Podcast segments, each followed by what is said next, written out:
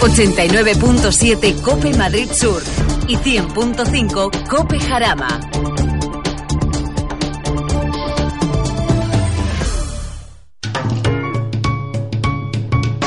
Lubricantes Total patrocina Auto FM. Lubricantes Total.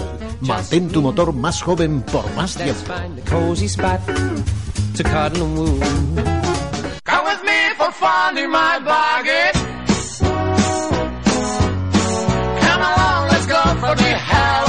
Aquí comienza Auto FM.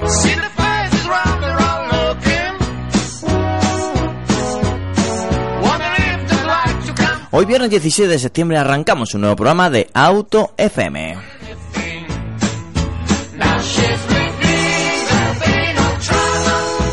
Bueno, esta semana hemos eh, padecido las primeras lluvias intensas después de un verano muy seco. Eh, muchos conductores eh, han recordado que el mantenimiento de su vehículo no es un título de un libro de ciencia ficción y se han maldecido por no tener los limpiaparabrisas en buen estado o los neumáticos. Pensábamos que el verano es una época donde nos tenemos que olvidar de lo elemental. Ya, sabéis que, al final muchas veces nos olvidamos. como la lluvia no es la protagonista, no hace falta tener dibujo en los neumáticos. ¡Ay, qué cabeza! Así ha sucedido durante estos días. Multitud de accidentes han asolado nuestras carreteras, mientras que toda la porquería se había acumulado en el asfalto, aceite, goma usada, etcétera, eh, pues eh, ha caído unas cuantas gomas y bueno, pues el que lleva neumáticos en modo Lee, eh, que más quisiera algunos Fórmula 1 llevar esos neumáticos, el resultado han sido sustos, golpes y salidas de vía. Un poco de seriedad, solamente os pedimos un poquito de seriedad y por supuesto, sentido común. No esperes más eh, para cambiar los neumáticos, eh, si es necesario. Es que esas cosas se ven, de verdad. Es que no, no hay que tampoco estar dos horas revisando el neumático. No pongas más excusas eh, para no cambiar los limpiaparabrisas.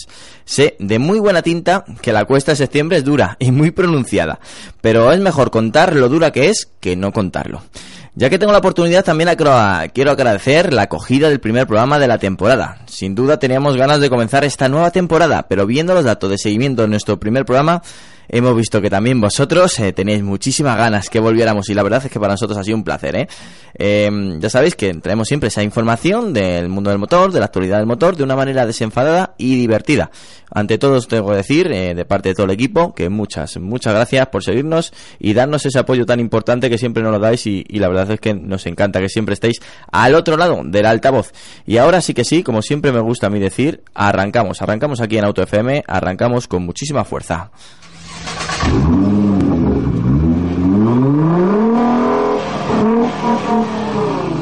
Bueno, en esta edición de Auto FM me acompaña en el estudio pues eh, este equipo de gala que siempre presumo de él. Bienvenido Eduardo Lausín. Hola, buenas tardes. Bienvenido Alejandro Arostegui. Hola, buenos a todos. No sé dónde está Juan Ávila todavía, estará en camino porque lo de Juan Ávila ya todos nuestros seguidores sabrán que, que, bueno, sabemos a qué hora comenzamos, pero no sabemos a qué hora llega Juan Ávila, con lo cual estará a punto de entrar al estudio y nos dirá que ha encontrado, yo qué sé, pues un volcán en erupción, un, temblor que todavía la escala no, no la han registrado, pero seguro que nos contará alguna historia. O un atasco, que este inventa cosas. Eh, también puede ser, también puede ser. bueno, quiero dar la bienvenida de una manera muy especial también que hoy nos acompaña a Laura Martín. Bienvenida Laura. Muy buenas.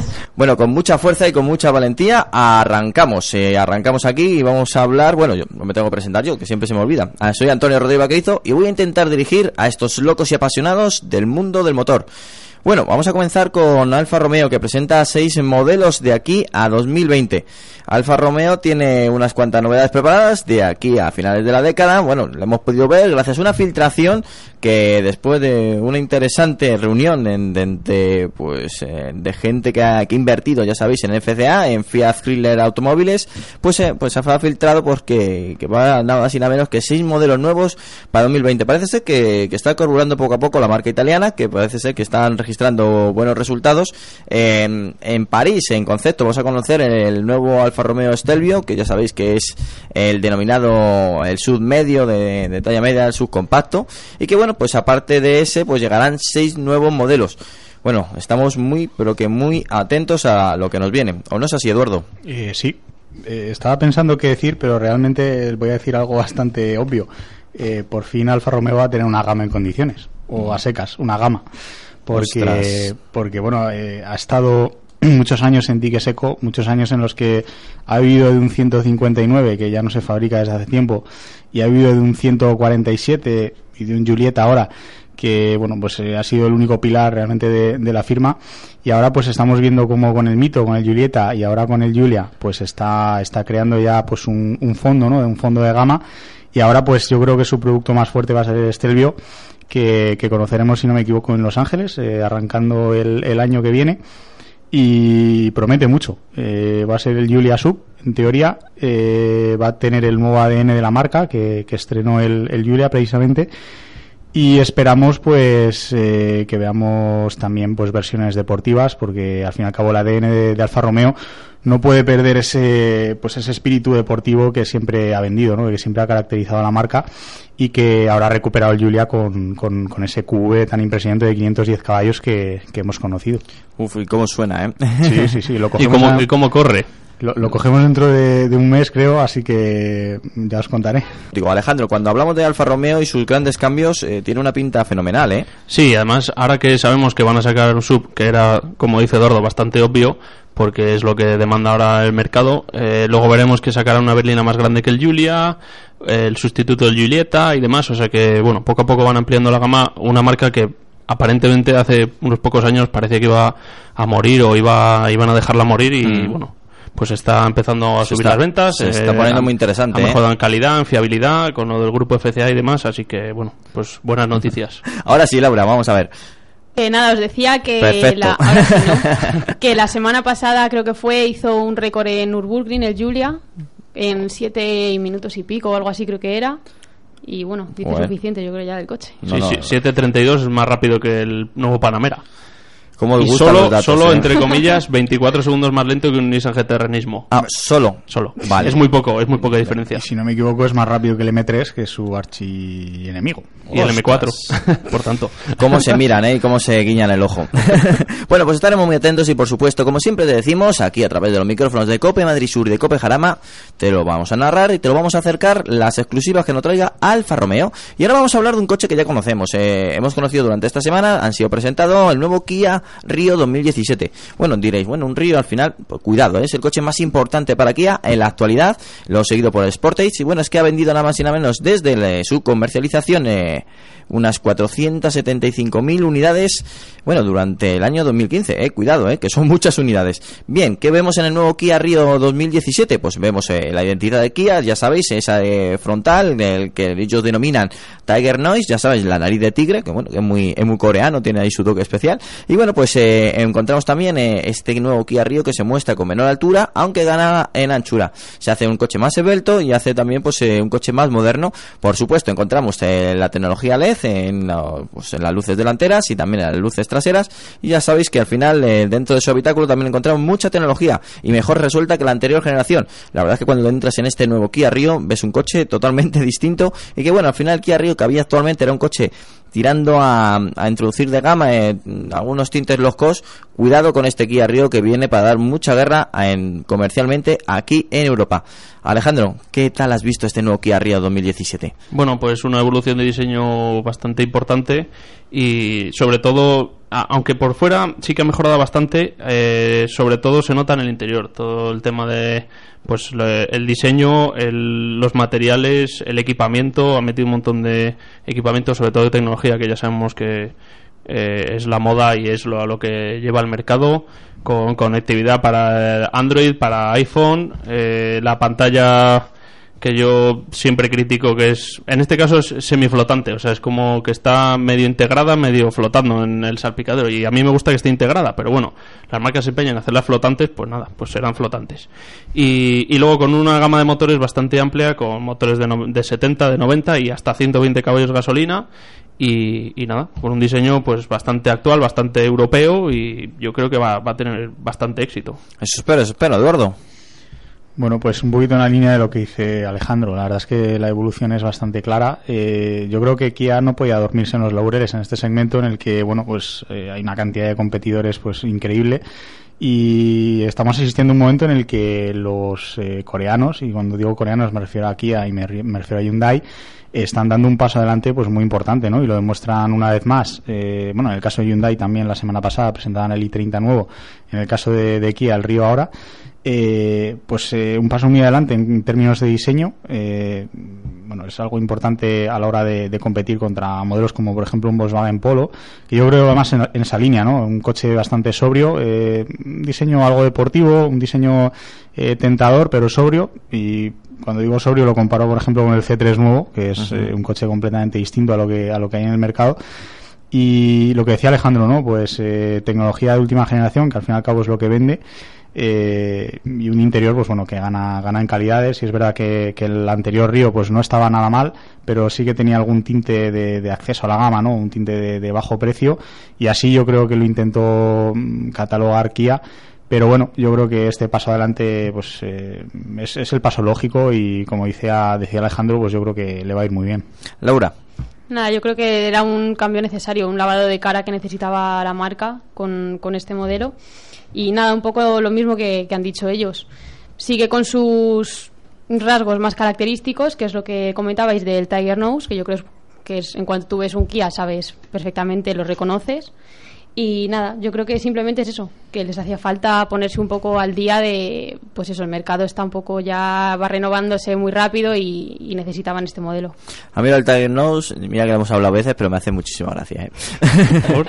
no sé, yo no veo ahí la, la nariz de ¿No? no sé, llamarme raro. ¿no? Sí, sí, sí se ve. Bueno, bueno. Pues yo sí lo veo, por lo menos. Pero el detalle de poner las luces en la parte exterior de la parte delantera eh, hace que el vehículo parezca más ancho todavía. Entonces, ah. bueno, pues da ese toque como deportividad y bueno, eh, igual que dicen que el Dodge Viper pues no parece una víbora, pues este puedes decir que no parece un tigre, pero sí que tiene tiene un aire por lo menos, ¿no? Tiene un aire de diseño bueno, pues el, cactus, no parece un cactus tampoco. No, ya, ya son, son cosas que no quiero llegar a ello. Bueno, vamos a seguir adelante, vamos a hablar de un coche que bueno, que, que yo estoy seguro que vamos a hablar largo tendido aquí en la mesa, en el estudio de Cope Sur y Cope Jarama. En esta ocasión, eh, pues tenemos que presentaros el Honda Civic 2017, ya sabéis, la renovación, la décima generación del compacto, de uno de los compactos más conocidos de la gama eh, japonesa, por supuesto puesto cuando hablamos del Civic, casi no necesita presentación y que bueno, que este modelo se va a producir exclusivamente en la planta de Reino Unido que tiene Honda y que bueno, pues eh, va a ser exportado a más de 70 países, eh, Estados Unidos incluido, y que bueno, pues es que el Honda Civic eh, seguirá siendo un 5 puertas, aunque esta vez va a ser ligeramente, entre comillas, más grande, que sí que lo es, 13 centímetros para ser más exacto, y 3 centímetros más de distancia entre ejes. Bueno, pensaréis, hombre, si es más grande va a ser más pesado. Error. Exactamente según nos dijo nos eh, acerca esta información, la marca japonesa pierde unos 16 kilos eh, de la anterior generación. Eso sí, también presume que esta plataforma aumenta una rigidez torsional en un 52%. Este civil lo vamos a tocar, lo vamos a conocer en el próximo Salón de París dentro de unos días. Uf, eh, menudo cambio, ¿eh? es que ha pasado de ser un compacto diferente, pero un compacto, a ser una especie de berlina recortada Sí. un poco también rara, también diferente, sí. Pero no sé, eh, es, demasiado cambio, yo creo. entre Ya sé que los Civic han sido, pues, de LG a LK al EP, pues eh, hay unas diferencias brutales, pero esto es un cambio un poco. Yo todavía lo sigo viendo y me parece que es típica foto de cómo podrá ser el nuevo Civic. Y es que mm, es así, o sea, y, seguramente sea así, lo veremos en la calle. Y vas añadiendo foco, vas añadiendo colores. Sí, y lo cambias de color y dices, bueno, pues será el típico prototipo que presentarán dentro de dos años. De todas maneras, pero ahí está. hemos visto las primeras fotos, pero es el típico coche que si no lo ves de cerca, yo creo que no vas a poder valorar exactamente su diseño. Sí, de todas formas, la parte delantera recuerda mucho a la, actual, a la novena, y la parte trasera eh, tiene un diseño, pues eso, lo que decíamos, diferente. Y también tiene el, alerón que une las dos luces, también del estilo de la, de la, del octavo y del novena. Pero no sé, yo la trasera la tengo que ver en persona, porque en las fotos me parece demasiado alta la trasera, demasiado poco compacta. Es muy o sea, parece como una berlina recortada justo en el punto donde empieza el maletero. Entonces, no sé, a lo mejor es muy, muy Mazda 3 Sedan. No, pero más recortado. Más recortado. vale, vale, vale, no sé, no sé. Eduardo. Pues muy feo. Eh, es que es raro. A mí no me parece feo, ¿eh? Pues a, mí es que, a mí es que el Civic actual me gusta, entonces claro, a lo mejor es eh, eso. Vamos a ver, el primer Civic nave espacial, que fue el de hace dos generaciones, eh, fue bastante rompedor, porque si es verdad que el Civic mm, con la generación anterior al, al, nave, al nave espacial, que no sé, tú, tú conoces la denominación. Sí, EP. EP, sí. vale. Pues el EP era muy normalito, era un coche muy normalito. Y entonces el siguiente, pues la verdad es que eh, pues fue muy rompedor, fue un coche ostras, que tenía las luces delanteras y las traseras juntas, era muy extraño, incluso en el interior. El siguiente, pues, eh, seguía un poquito las mismas formas, pero mm, parecía un coche más normal. Y ahora, pues han vuelto a cambiar y han hecho un coche que tiene tomas de aire por todos lados y además enormes. Eh, Imagínate cómo va a ser el Type R. Claro. Este. ya no le van a poder hacer más agujeros. Es que el Type R, y además es que nos lo muestran con doble salida de escape central. O sea, el Type R va debe a ser... Eso debe ser un paquete deportivo o algo. ¿no? no creo que el de serie de 1600 diésel tenga esas salidas de escape. Sí, sí, debe ser. No, sería. No sé. Raro. Yo tengo compañeros de trabajo que me dicen que la verdad es que les gusta mucho. Y es verdad que el Civic, pues era muy fácil mejorarlo y muy fácil empeorarlo, porque era un coche muy muy extraño. Entonces, yo qué sé, la nueva receta tengo que esperar a verla en vivo, eh, como decías Antonio, en el Salón de París. Eh, la novedad yo creo realmente está en el interior, que pierde esa doble, esa doble, ese doble cuadro de mandos, que estaba a la velocidad arriba, luego el, el, el cuenta vueltas abajo y demás, ¿no? Que parecía pues también una nave espacial, ¿no? De ahí, de ahí cogió el nombre. Ahora es un poquito más eh, convencional, aunque tiene un cuadro de mandos completamente digital, que, bueno, pues es lo que está marcando tendencia ahora. Y de lo que decía eh, Alejandro, pues sí, estrena, eh, bueno, no estrena, usa el motor 1.6 diésel de 120 caballos, pero Honda ya ha anunciado que va a hacer algunos cambios para reducir eh, todavía más el consumo y con todavía más yo creo que va a generar gasolina porque Y aumentará potencia, supongo, también. No Aunque sea sé. poquito. no lo sé. Sea un poquito. Y luego pues también ya el estreno de- del motor 1.0 de gasolina de, de no sé cuántos caballos, 130 me parece, que puede ser una versión muy muy interesante. A mí me parece más interesante el 1500 de 180, pero bueno. Sí, ver si se vende en Estados Unidos. Ya, ese no sabemos si va a llegar aquí Y hablando Europa. de Estados Unidos, que decías tú, Antonio, de una versión sedán, en Estados Unidos hay una versión sedán. Hay una versión Sí. tres cuerpos, pero que no es tres cuerpos del todo. Exacto, exacto. Es, Pero en es- Japón sí que había el Civic Type R de Japón Sí. es coupé, o sí, sea, sí, es- pero, pero el nuevo es como este, pero más alargado. O sea, no Sí, tiene sí. Un, tre- un tercer volumen real, real, real. O sea, es, no sé, más alargado. Y yo, aunque el interior me gusta y está muy bien resuelto y está muy bien diseñado, pero ya no parece un Civic.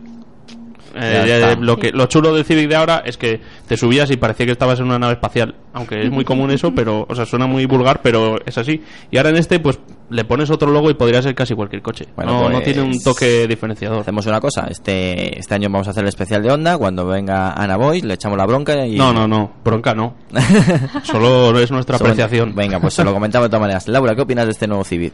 Pues creo que el lavado de cara es impresionante. O sea, creo que se han equivocado y a la vez han acertado. No tienen nada que ver con el Civic anterior, pero creo que más allá de que debería haber sido otro modelo nuevo directamente, no el Civic, realmente me gusta, me convence, pero sí es verdad lo que decís que podría ser casi cualquier coche, sobre todo la parte trasera, mm, a lo mejor me llamáis loca, pero me recuerda un poco al Lexus, no sé si los faros o la línea y la línea quizá me recuerda un poco más a un Audi, yo que sé, una 5, una. No más, una 6.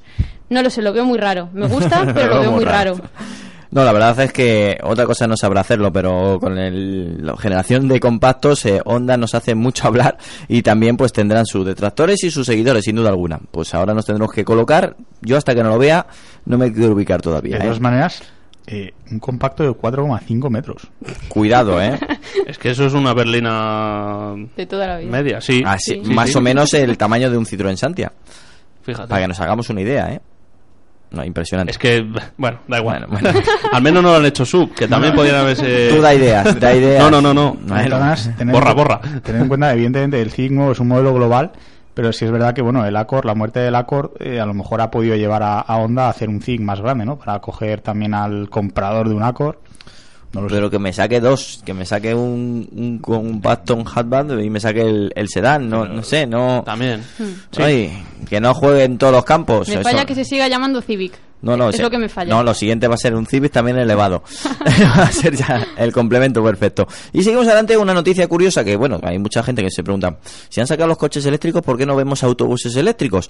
Cuidado, el primer autobús urbano eléctrico llegará a las ciudades en 2017. Ya sabes que el tráfico de grandes ciudades siempre nos da dolores de cabeza, eh, con el tema al final de asiduidad de muchos vehículos, sobre todo eh, diésel antiguos y, bueno, ya no solamente los coches, sino también las calefacciones, pues, eh, pues van sufriendo cada día más eh, los que viven en las grandes ciudades una gran contaminación. Bueno, eh, dentro de las alternativas eh, hemos encontrado poco a poco vehículos eléctricos, pero el autobús todavía se quedaba en, entre híbridos o, propulsados por gas natural. Pues bien, pues ahora sí que sí ha aparecido el primer proyecto oh, importante, interesante y también pues que real que pues en dónde va a ser si no en Silicon Valley en Estados Unidos y va a ser una alternativa pues a, pues a cualquier vehículo de combustión interna o también híbrido este este autobús eh, aproximadamente pues eh, puede estar un día completo eh, haciendo una media de que realiza un autobús urbano de kilómetros sin tener que recargar y simplemente cuando llegue la cochera pues dejarlo toda la noche cargando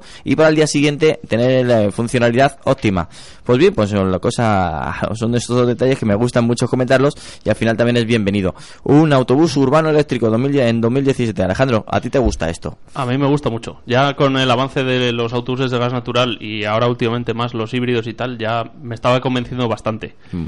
Porque bueno, todos recordamos los autobuses diésel que era decir, oye, nadie se ha dado cuenta que esto echa humo y que están permanentemente circulando por ciudad.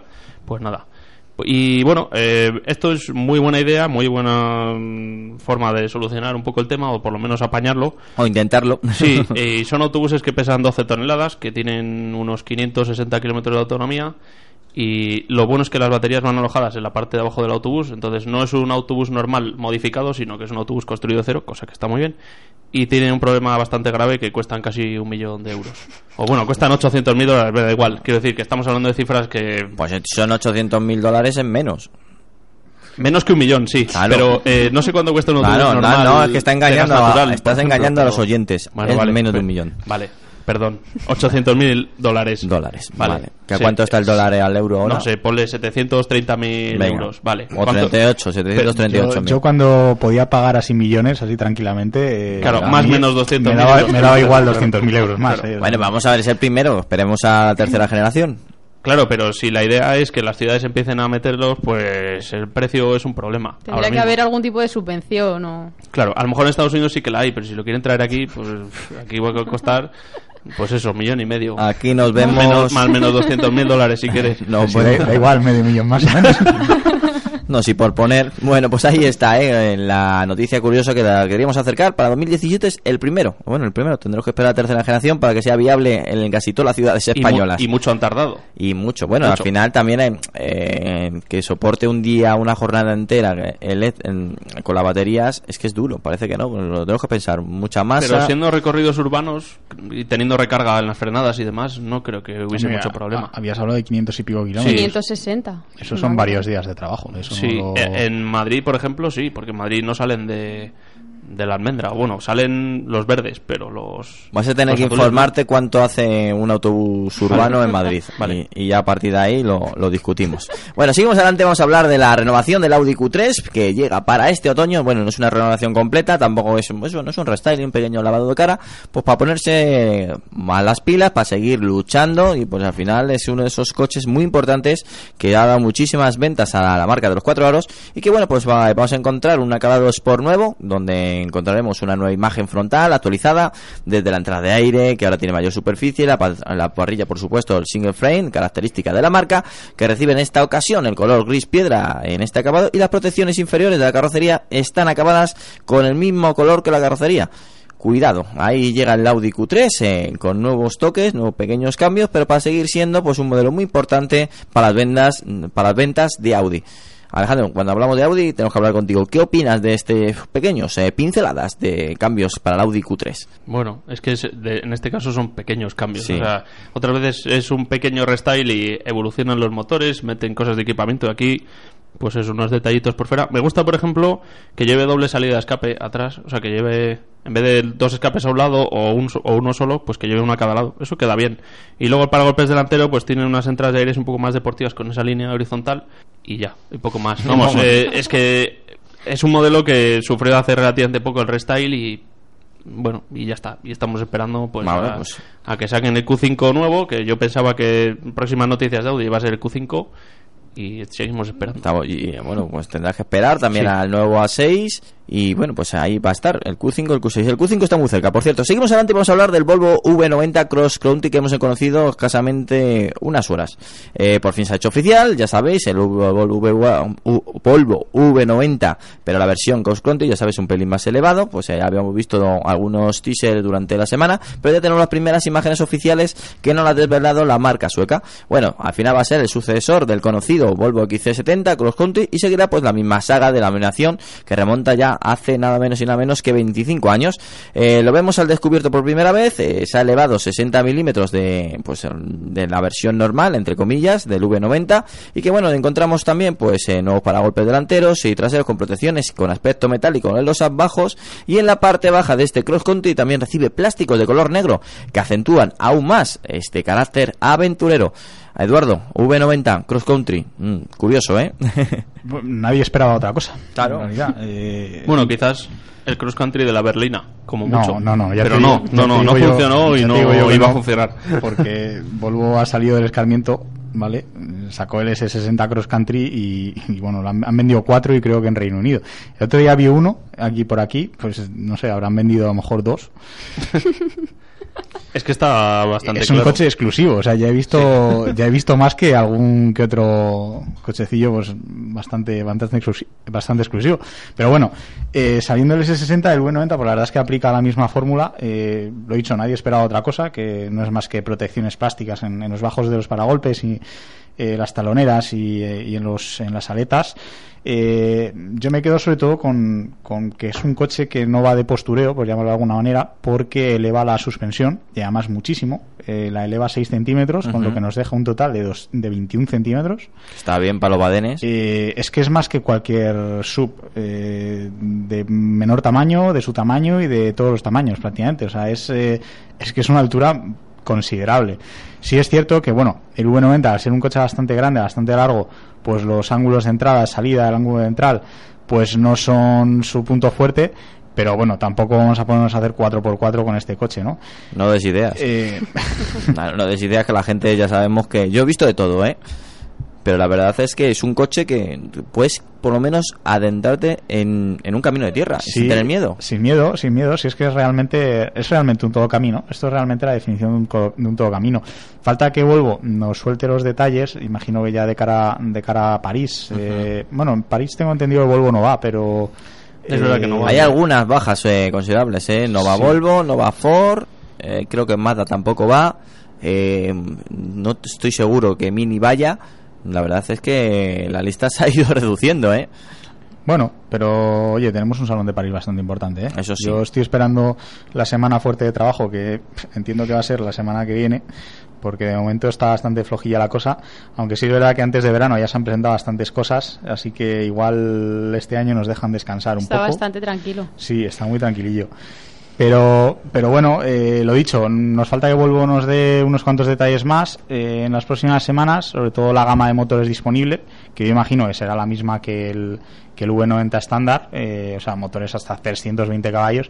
Y a la espera estoy de saber si el, el motor híbrido, o sea, la mecánica híbrida enchufable también podrá combinarse con este acabado cross country que puede ser pues oye, un coche todavía más polivalente para, para usar en ciudad, por ejemplo, con, con, tus 50 kilómetros de autonomía y luego pues irte de escapada con, con la familia o con quien sea eh, pues, por caminos o por donde por donde puedas. Por donde puedas.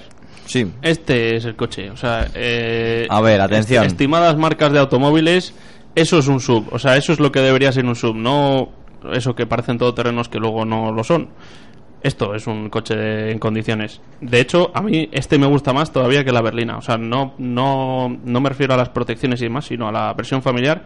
Tiene un diseño de las luces traseras que me, me gusta bastante. Y luego el coche se ve que es inmenso. En persona debe ser más grande todavía. Y, bueno, eh, después de haber probado varios XC70, mm, es que es casi el mejor coche para viajar porque al tener más altura de la carrocería vas más cómodo porque puede amortiguar mejor. Y luego, si necesitas meterlo por el campo, pues con su tracción a las cuatro ruedas y demás, y con la altura libre que tiene, que como bien ha dicho Eduardo, es mayor que el 99% de los sub, a no ser que lleven suspensión neumática, pues ¿para qué quieren más? Bueno, pues hablaremos con la gente de Volvo cuando lleguen las primeras unidades aquí en España. Te aseguro que lo vas a probar tú para que veas si es tu coche o no es tu coche. Ya lo sé y todavía no lo he probado. bueno, Laura, ¿te gusta este tipo de coches en la versión Cross Country de Volvo? No son mi estilo, pero la verdad es que está bien hecho. Las cosas como son. Tiene mucha altura, o sea, es considerable. Mm, estoy de acuerdo con lo del tema de los faros, son mucho más bonitos.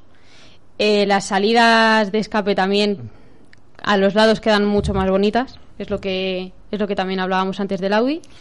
Y bueno, yo creo que también estoy muy de acuerdo con nada los sub estos que nos venden ahora. 4x4 que los metes en cualquier sitio con llantas de 19, no tiene sentido. Pero yo estoy de acuerdo también en que esto se parece más a lo que debería ser un sub que lo que en realidad nos venden. Bueno, pues nada, pues ahí estamos. Por lo menos queda Volvo.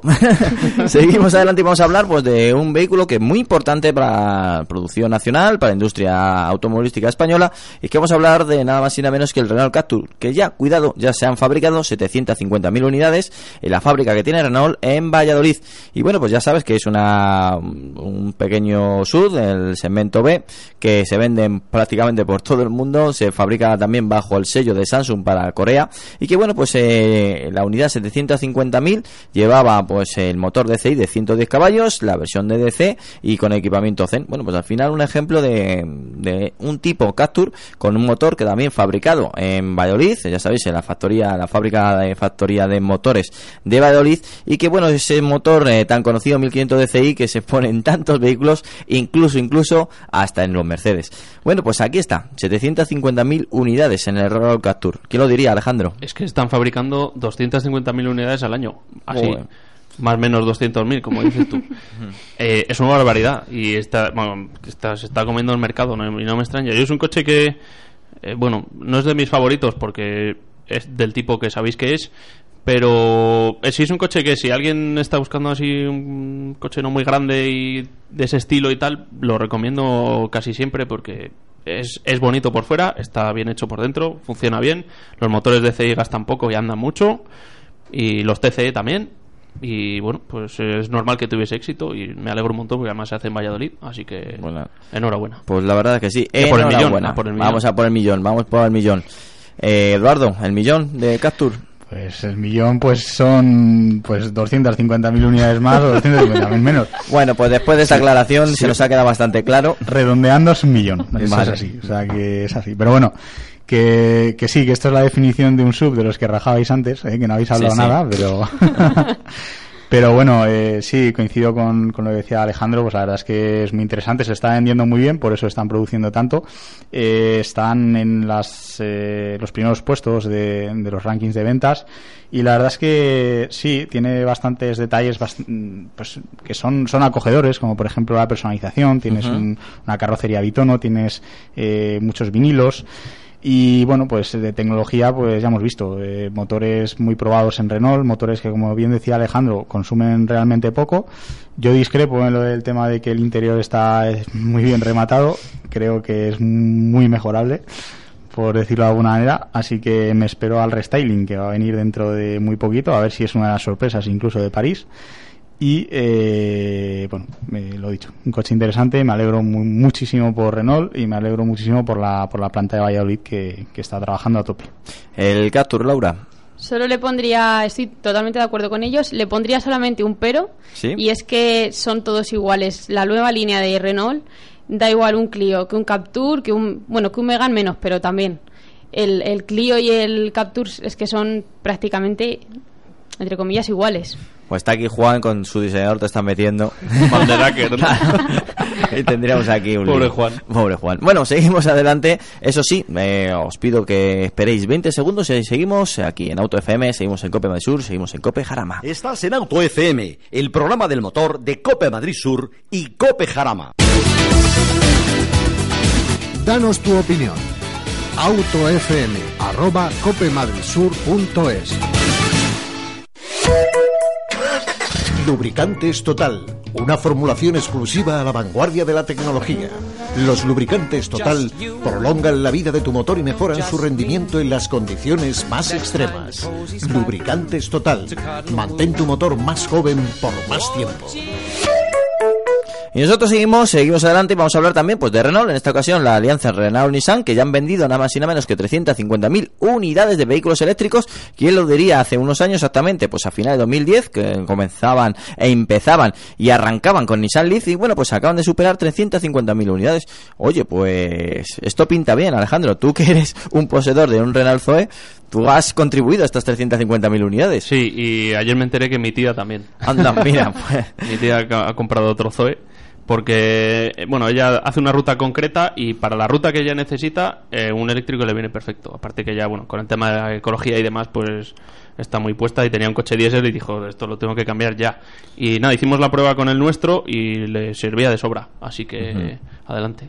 Pues y es que eh, la gente no se lo plantea porque dice ¿y qué pasa si tengo que viajar? bueno pues en ese caso alquilas un coche que es lo que se puede hacer y no, no supone un coste muy alto. A cambio estás ahorrando en aparcamiento, en calidad de rodadura, en comodidad y en todo, pues durante todo el año. Pero bueno, eh, bueno, sí, eh, poco a poco van subiendo las ventas. Eh, parece que el Leaf es el claro vencedor con 230.000 unidades, que es una barbaridad. Y siguen funcionando, la gente sigue haciendo kilómetros, las baterías aguantan mejor o peor, pero ese puede que sea ahora mismo el problema porque, bueno, sabemos que hay coches que con dos, tres años que ya la batería está cerca de la mitad de lo que homologaba o cerca de la mitad de lo que marcaba al principio. Entonces, bueno, eso va a ser un problema de aquí a dos o tres años, pero según se vayan renovando y según vaya mejorando la tecnología, pues veremos aumentos de autonomía, de fiabilidad y de recuperación de baterías y demás. Y lo comentaremos aquí. No nos queda otra que tanto lo bueno como lo malo lo comentamos. Que luego nos dicen los oyentes, joder, que solamente decís cosas buenas. Que no, no, lo decimos todo, ¿eh? Os lo aseguro. Eduardo. Bueno, pues yo no soy tan defensor del vehículo eléctrico como lo es eh, Alejandro. Yo soy más defensor del eléctrico, o sea, del híbrido enchufable. Al menos de momento me parece una solución muchísimo más acertada para, para combinar las, las dos variantes que decía él, ¿no? Pues el uso cotidiano y, los viajes sin necesidad de alquilar ningún coche ni nada, ¿no? Pero bueno, eh, eh, a Renault Nissan le va muy bien, eh, básicamente porque ha sido pionera en, sacar coches eléctricos para el gran público, porque una cosa es sacar coches eléctricos, eh, como hablábamos antes, ¿no? Un bus eléctrico, pues que, muy bien y tal, pero esto que le sirve a las ciudades, que evidentemente esto se nota, ¿no? Pero, pero donde verdaderamente se desarrolla un coche eléctrico es vendiéndoselo al público y vendiéndole la idea a un comprador como puede ser Alejandro que un vehículo eléctrico pues es una, es una alternativa viable, ¿no? Una, alternativa real. Mm. Eh, ahí tenemos un Nissan Leaf, que hemos hablado del Zoe, pero hemos, eh, tenemos un Nissan Leaf, que es el eléctrico más vendido del mundo, y un Nissan Leaf que eh, la próxima generación ya promete 400 kilómetros de autonomía, que es doblar lo actual y yo creo que ya una cifra pues que podemos empezar a considerar más que aceptable, ¿no? Pero ¿sabéis cuál es el problema? Que de esos 400 el primer día ya tienes 340 y después de dos años ya tienes 260. Entonces, mm, si fuesen 400 reales, adelante. Pero no son 400 reales. Eso bueno, que la gente lo sepa porque, bueno, son como los móviles, ¿no? Al principio te dura un día y luego empieza a bajar el rendimiento y no es una batería que cueste 20 euros, es una batería que cuesta 5.000, 6.000, 8.000, lo que cueste. Mm, el otro día me enteré, me enteré de lo que valía una batería de una Berlingo eléctrica y... ¿Y te asustaste? Pues un poquito. Hmm. Tengo que ahorrar para la batería. Espera, ¿una Berlingo o una Kangoo? Una Berlingo, una Berlingo. Ah. Bueno, bueno. 15.000 euretes. Bueno, en, cualquier bolsillo. Que cabe, 15.000 euros más, 15.000 euros menos. ¿Para, ¿Para qué? Bueno, ya tenemos a Juan, que como habíamos presentado al principio del programa, no sabemos si se ha cruzado un volcán, si, si ha conocido algún delfín algo parecido. La excusa del volcán me parece bastante aceptable. ¿No ves? Sabíamos que, había guerra ahí. Entonces vamos a ver. os está escuchando, ¿eh? bienvenido, bienvenido Juan Ávila. he aprendido que la diferencia de 200.000 euros, 200 euros arriba, 200.000 euros abajo no es nada. Nada. Eh, y poco más, ¿no? que ahora comparte mi visión, aunque sea mi eh, eh, diseñador favorito, sí que es cierto que estoy de acuerdo con ella en que, en fin, algún debe retoque en los faros no estaría de más, tampoco. Y, y nada, y después también el tema de los autobuses eléctricos, habéis dicho la duración, ahora también hablando con las baterías y más. En el tema de los autobuses eléctricos hay que tener en cuenta una cosa, que es el peso, o sea, la potencia que tiene que tener el motor para mover eso es, es mayor a lo mejor que lo que se necesita para mover un Zoe. Entonces, eh, lógicamente hemos visto esta semana noticias de que ya empezaba Europa Ampera, creo que ha sido, eh, con 400 kilómetros de autonomía. bueno, ya nos ha pisado la siguiente noticia. no pasa nada, Juan. Ah, el, programa, el programa ha acabado. Ya ha terminado. Me tendría que adelantar algo, ¿no? Sí, sí. Y, está claro que, que, el tema de los coches eléctricos va progresando. La cuestión es, como decía ahora muy bien Alejandro, que ha sido un comentario bastante certero, es el tema de la duración de las baterías. Porque efectivamente tú dices 400 kilómetros. Pues bien. Para, Teóricos para ir al pueblo de mis padres me basta me sobra, como quien diría. Pero claro, después está el tema de, espera, son 400 ahora, pero como todo el mundo que tiene algún aparato eléctrico con batería sabe, la duración no es estándar durante toda la vida del producto. Entonces a lo mejor son 400 ahora y 200 dentro de 4 años. Entonces a lo mejor eh, los 200 de dentro de 4 años ya no te sirven. Entonces yo creo que todavía hay camino. Eh, el tema del grafeno creo que era una cosa en la que estaban avanzando y de hecho, tenemos un, en Valencia somos punteros en grafeno.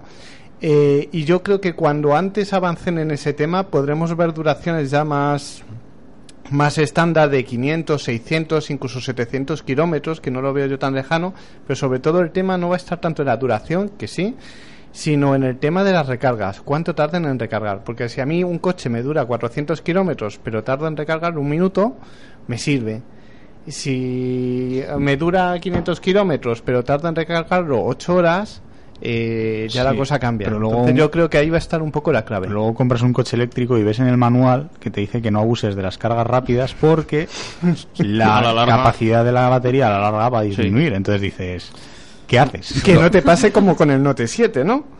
Ah, bueno, eso es otro tema.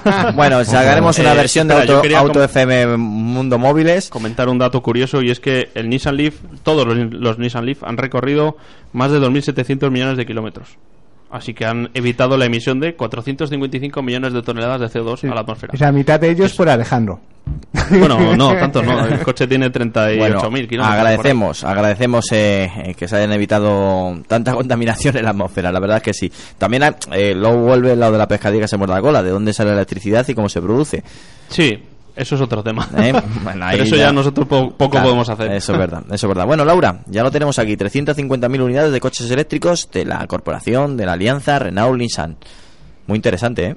Espera, pues- a ver qué opinión tiene de los eléctricos. Ahora estamos aquí hablando de. Vamos, vamos, Ya has adelantado la opinión, muy interesante. A partir de ahí no, no se no, que muy, digo muy interesante este dato. Venga, adelante. Bueno, Alejandro, no me escuches y todo arreglado, ¿vale? Estoy súper a favor de los eléctricos. Alejandro, estás con unos cascos. Ya, ya, no te tapes las orejas. Se han, se han, perdido el gesto. no, no, le vamos a, vamos a hacer una foto y lo subimos a las redes ahora. Muy a favor de los eléctricos siempre y cuando mm, amplíen la autonomía. Me parece el fallo, pero vamos, garrafal de, de, este tipo de coches. Me parece que son el futuro, pero mm, queda muchísimo por avanzar en cuanto a kilómetros, autonomía y lo que habláis de la recarga. Pero principalmente la autonomía. O sea, ahora la mayoría de coches que tienen 50 kilómetros de autonomía es muy poco, para mi punto de vista. Hombre, el que tenemos en casa marca 163 y se puede hacer alguno más. Se puede hacer alguno más. No está mal, no está mal. O sea, para uso diario y para ir por el centro y eso y hacer no viajes, pero ir a alrededores de, la ciudad. Si es que suficiente. Realmente estamos hablando de que 150 kilómetros, yo creo que prácticamente los cumplen todos. El problema es que mm, tienes esos 150 kilómetros y según donde acabes puedes recargar o no. Lo, normal es que no. Esa es la clave, según donde acabes. De todas formas, Así lo estás defendiendo, ¿no? Bueno, Pregunto. Eh, a ver, es que... Eh, Se puede hacer mejor, ¿eh? Sí, a ver. Eh, el chaval que al final vende el toy. ¿cuántos, ¿Cuántos de vosotros hacéis más de 150 kilómetros al día? Sí, pero... Pregunto. Sí, pero yo cuando quiero usar un coche... Nadie. Quiero no bajar... que viva en... La estadística estaba en 30 y algo, creo, por ahí. Estaba más Sí, 50 como mucho. Yo he hecho más de 50 hoy, ¿eh? Bueno, Ahora, pero tú vives aquí... La clave es no salir, es salir sin miedo a quedarte tirado. Es un poco, yo creo, lo que. Salir sin mirar la autonomía. Sales, quitas la autonomía y tiras. Eso, eso le pones un poquito de. Pero a ver, todas las marcas tienen un servicio de grúa, un servicio de carga rápida. Tú llegas a un concesionario y dices, no tengo batería, y te dejan otro y te cargan el tuyo. O sea, es un chollo. Dices, oye, cárgamelo de combustible esto, que yo me llevo otro. Pero eso es un chollo ahora. Y en los centros comerciales también puedes cargar tu coche Sí. hasta que se Pero den cuando- cuenta de ahora, que hay dos, ahora que hay dos plazas, bueno, suele haber una o dos Claro. libres. Pero cuando haya tres o cuatro ya... Cuando eso aumente de volumen, da por sentado de Bueno, que pero mientras se acaba. tanto el Zoe tendrá 100.000 kilómetros. También es cierto que hablamos con un chico que va al trabajo en bicicleta. O sea, vamos a ver, no es el estándar, Alejandro. Y luego, otro problema que le veo también a los, a los eléctricos es que no son. El Zoe se, se escapa ahí, pero no son muy llamativos visualmente. O sea, comprarte un eléctrico tiene que significar que tu coche. No, es- a mí, por lo menos, no me llaman en absoluto. Por su línea. Sí, pero esto es algo esto es algo que hemos hablado varias veces y yo creo que es lo que ocurre con el Prius. Es un coche que no, no, ¿Por qué el Prius se aparece siempre? porque, ¿Por qué será? Porque es el estándar. Vamos a ver, eh, cuando Madre vendes mía, un coche frío. eléctrico no solamente vendes tecnología, vendes un modo de vida. Y No es es una realidad. cogerlo. No, no, si no, si no lo defiendo. está, está muy buena respuesta, no hay por dónde Sí, me cogerlo. lo defiendo, pero, pero vendes un modo de vida y ese modo de vida hay que reflejarlo de alguna manera y a través del diseño. eh, Bueno, cada vez que hablamos del Prius aquí se muere un ingeniero japonés, con lo cual seguimos adelante. y el gatito del ingeniero. También, pero- el gatito también le acompaña. Vamos a seguir adelante, vamos a hablar de lo que ha adelantado Juan, del Opel Ampera E, que consigue una autonomía superior de 400 kilómetros y que bueno, que lo veremos por fin en el Salón del Automóvil de París. Ya sabes que el Ampera E, eso al final es una carrocería mm, eh, más grande que un Opel Corsa, para que nos hagamos una idea y para que lo situemos por lo menos mentalmente, y es 100% eléctrico, no tiene nada que ver con la anterior generación del Ampera. Bueno, pues ya está aquí. Ya vamos a ver si funciona mejor que la anterior generación. ¿O no es así, Eduardo? Bueno, la anterior generación del Ampera, eh, que era Ampera secas, ya no es Sí. Ampera E. Lo de Ampera E nos, nos, ahí nos hacen hincapié en que es eléctrico. Eh, el anterior pues era un eléctrico de rango extendido realmente, eh, porque funcionaba siempre mm, con motores eléctricos, pero llevaba un motor térmico gener- que generaba electricidad. La Eh, idea, la idea no era mala, ¿eh? No, no, para nada. El problema es que eh, el consumo, tengo entendido, acaba disparándose. Sí. Entonces, Y un motor al ralentí permanentemente, pues... Mm, no, hace... el problema es que no estaba al ralentí. El problema es que era bastante Sí, a veces, a veces se revolucionaba, pero quiero decir, el tener un motor a ralentí ahí todo el rato, pues tampoco es la... Mm. No está mal, ¿eh? Pero... No la panacea. No, la no, idea- y además el precio tampoco acompañaba mucho. Claro, Era la- normal que no tuviese Y además, mucho como decía Laura, tenía un diseño bastante extraño. A mí personalmente es de esos coches que digo, A- a mí- ostras, me mola. Sí, a mí también. Me gusta bastante. Estoy de acuerdo. Pero bueno, el nuevo es completamente eléctrico, es igual que el Chevrolet Bolt con, ¿Con B? con B o con, con B, Mm, ¿no? con B, sí. Con B. Sí. Pero es que hay Bolt con B y con, con- con V. Ah, ¿no? sí. Alguien se equivocó en el teclado, No. registró los dos y al final tuvieron que sacarlos. Pero, pero es el Es Belt- que sí, es que se llama así, que se llama con Bell porque la anterior generación era con V. Claro, El Twitter, que lo escribieron con Twitter, lo rectificaron y se quedó las dos cosas. Y entonces eh, es el mismo coche, eh, digamos que es una especie de Meriva, mm, creo que un poco más grande, es eh, una especie de monovolumen. 4.14 mide de largo. Es, Sí, yo pues creo el está- mayor sí, cambio que, que se puede ver visualmente porque han pasado de una berlina y además grande a un monovolumen cuando Sí. los monovolúmenes han dejado de tener la Pero la es que fama. el Chevrolet Bolt con V es el Ampera Claro. anterior, Claro. que no sabemos si va a llegar o no. toma ya Como lo- Es que definir- Ampera es como si fuese una gama de eléctricos. Claro. Entiendo. Pondrán. Ampera con no, H. no- el que registraba los nombres en BMW ha migrado a, aquí a Opel y esas cosas y empieza a hacer distinciones Ya sabes raras, que ¿no? van cambiando de departamentos Sí, y de sí, marcas. sí. Parece que B con corto y V largo, ¿no? O algo así, ¿o cómo es? No sé, eso lo acabas de sacar tú una chistera. No, no, es que me habéis dejado. No tiene, no tiene nada que ver uno con otro. Claro, claro, claro, por eso, por eso. Bueno, seguimos adelante. Vamos a hablar del Peugeot 3008, eh, la versión de, de DKR, ya sabéis, para el Dakar. Y que bueno, es la nueva arma de Carlos Sainz, pues ¿para qué? Para el Dakar 2017. Eh, equipa un motor diésel V6 de 3 litros, eh, que bueno, eh, emana 340 caballos de potencia, 800 newton metro de par. Eh, bueno, eh, al final, para que nos hagamos una idea, si lo comparamos con el del año pasado, eh, que era el 2008, tiene men- 20 caballos menos. Pero bueno, que también es que es verdad es que se han sido obligados a instalar una brida de admisión de 38 milímetros en vez del anterior de 39 milímetros. Em, en el 3008 de KR, no, ¿qué llama la atención? sobre todo, sobre todo, sus líneas muy agresivas, unas líneas que junto a sus dimensiones y especificaciones de la marca es increíble. La verdad que, que llama mucha atención y que se ha movido muy bien por las redes cuando lo han presentado. Eh, ¿Con él ganará el Dakar este año Carlos Sainz? No lo sabemos, pero sin duda alguna la carta de presentación ha sido más que notable. Alejandro, mm, un coche que no nos importaría darnos una vuelta con él, ¿eh? Bueno, eh, teniendo en cuenta que es tipo todoterreno y que es diésel, se te quitan un poco las ganas. Pero luego ves el coche estéticamente y dices, ostras, ¿cómo tiene que ir esto en, campo o en recto por donde puedas? O donde te dejes. Sí, y, sí, a mí me hace gracia un tema que ha comentado Peyot Sport que dice que se ha incorporado un sistema de climatización. Eso quiere decir que antes no tenía y que venían sudando los pilotos o, creo que, tenían, ventiladores solo. Es que y ahora tienen aire acondicionado que pueden durar hasta 12 horas seguidas. Yo sé que ya no es el Dakar el Dakar pero calor hace seguro entonces en algunos momentos el más de climatización no, ¿eh? no, vendría mal. Pero todos llevan ventiladores. Sí eso sí todos. eso sí. Y bueno con la nueva normativa de la FIA para los diésel de dos ruedas motrices porque Peugeot no es porque mm, sea un malo pero eh, se ha empeñado en hacerlo tracción a dos ruedas Oye, la ha funcionado, ¿eh? Sí, sí, por eso, porque es una es otra forma de hacer el coche efectivo, con, puede tener más potencia, más altura libre al suelo. Es que lo ha hecho precisamente porque es lo que funciona. Claro, claro, por eso, que no, que no, es, que no me refiere a que fuese un, tema en contra de Peugeot, todo lo contrario. Es lo que funciona ahora. El sistema bueno, es lo que les ha funcionado. Claro, el sistema antes era 4x4 y el que se atrevía con el 4x2 era los buggies, con los buggies. Y, ya. hombre, mm, y luego todos los privados. Claro, o sea que es la fórmula que Peugeot ha dado que le funciona. Pues yo tengo Funciona tanto que eh, la FIA ha decidido eh, que la brida de admisión sea más pequeña y entonces pierde ah. potencia. Entonces, cuando esto debería ser, eh, si tú metes, bueno, es como la Fórmula 1 y otros tipos de competiciones que dicen, no, no puede pasar el motor de X caballos. Pues déjame que va, corra todo lo que pueda. Bueno, es, mi opinión. Queremos que, haya competición. Eh, Toyota va a apostar también por un Hilux. En esta ocasión eh, también ha fichado un piloto español, que nada más y nada menos que Nani, Nani Roma, que es algo que yo creo que es una persona que sabe más que, más que muchísimo del Dakar y muy experimentado. Con lo cual este año el Dakar va a estar, bueno, para seguirlo etapa a etapa. Sí, Juan. Ah, bueno, Juan todavía no se ha actualizado este año.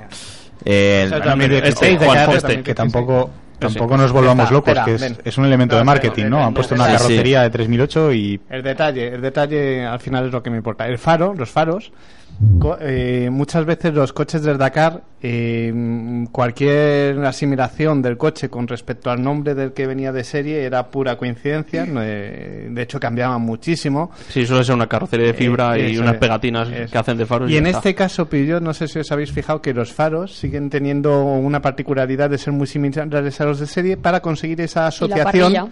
Sí. Eso es, para conseguir esa asociación entre el modelo que va al Dakar, aunque después mecánicamente no tenga nada que ver con el modelo de serie. Entonces es algo que se había ido perdiendo y Peugeot ha vuelto a, recuperar, ¿no? Como diciendo, bueno, voy a apostar por el Dakar, pero quiero que se asocie con los coches que luego vendo. Además, este efecto era mucho más fácil conseguir en, en los 4x4 que, por ejemplo, tenemos el ejemplo de Mini, que era un coche que no tenía nada que ver con el Countryman eh, de mm. serie, pero, pero tú lo veías y dices, es, un countryman de carreras, ¿no?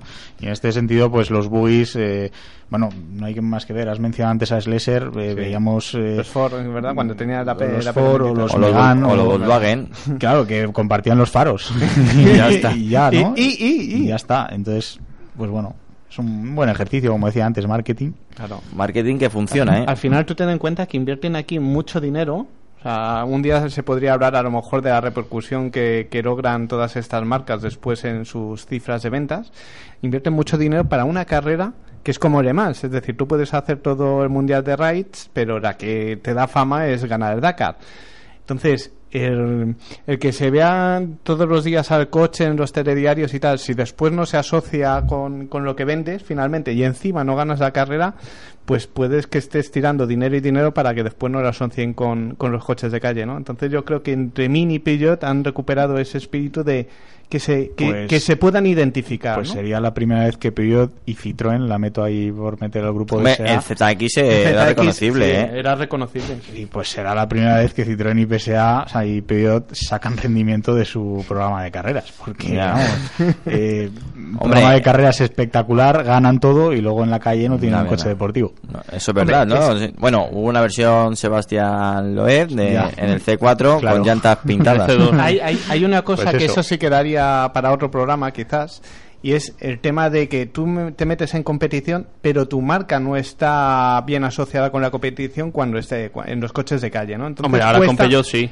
Ahora Tiene la gama de Peugeot Sport que está pero, estupenda. pero no es fácil, o sea, Ya. cuando tú te metes en una competición en la que no se te ha asociado mucho y los coches de calle los vendes con otra estrategia de imagen, después el, el que la gente asocie eh, tu, tu coche ganador de Dakar o de Le Mans con lo que va a comprar luego en la calle es complicado y lo tienes que hacer muy bien. Y muchas de estas marcas quizás gastan dinero pero sin después verlo repercutido, ¿no? Precisamente porque no termina de asociarse el coche que está compitiendo en, mm, yo qué sé, Erice, en el campeonato de mundial de turismos, el Sí. WTCC, y, y después ves el coche y es un coche familiar. Entonces es como, a ver, eh, yo quiero ir con ¿Qué mi familia por el pan, no quiero ir al circuito con este coche, ¿no? Claro. Entonces es, es complicado a veces hacer esa relación. Bueno, pues ah, ahí está el 3008 DKR, que bueno, que estéticamente es impresionante. Y vamos a hablar de las principales novedades del Mazda 6 2017, que estéticamente no ha habido cambios, eh, no son cambios visuales, pero cuidado lo que se esconde bajo la carrocería. En este caso nos encontramos el nuevo sistema G-Vectoring, eh, que, mm, que vamos a comentar. También han hecho una actualización de propulsores y que bueno, pues eh, también hemos encontrado un nuevo sistema de seguridad y ayuda a la conducción. Mm, el Mazda 6 eh, se actualiza, se actualiza tecnológicamente sobre todo para seguir siendo un coche, un, un sedán, un- una berlina más que más que interesante. Este nuevo Mazda 6 2017, un coche que siempre nos ha llamado la atención, Alejandro.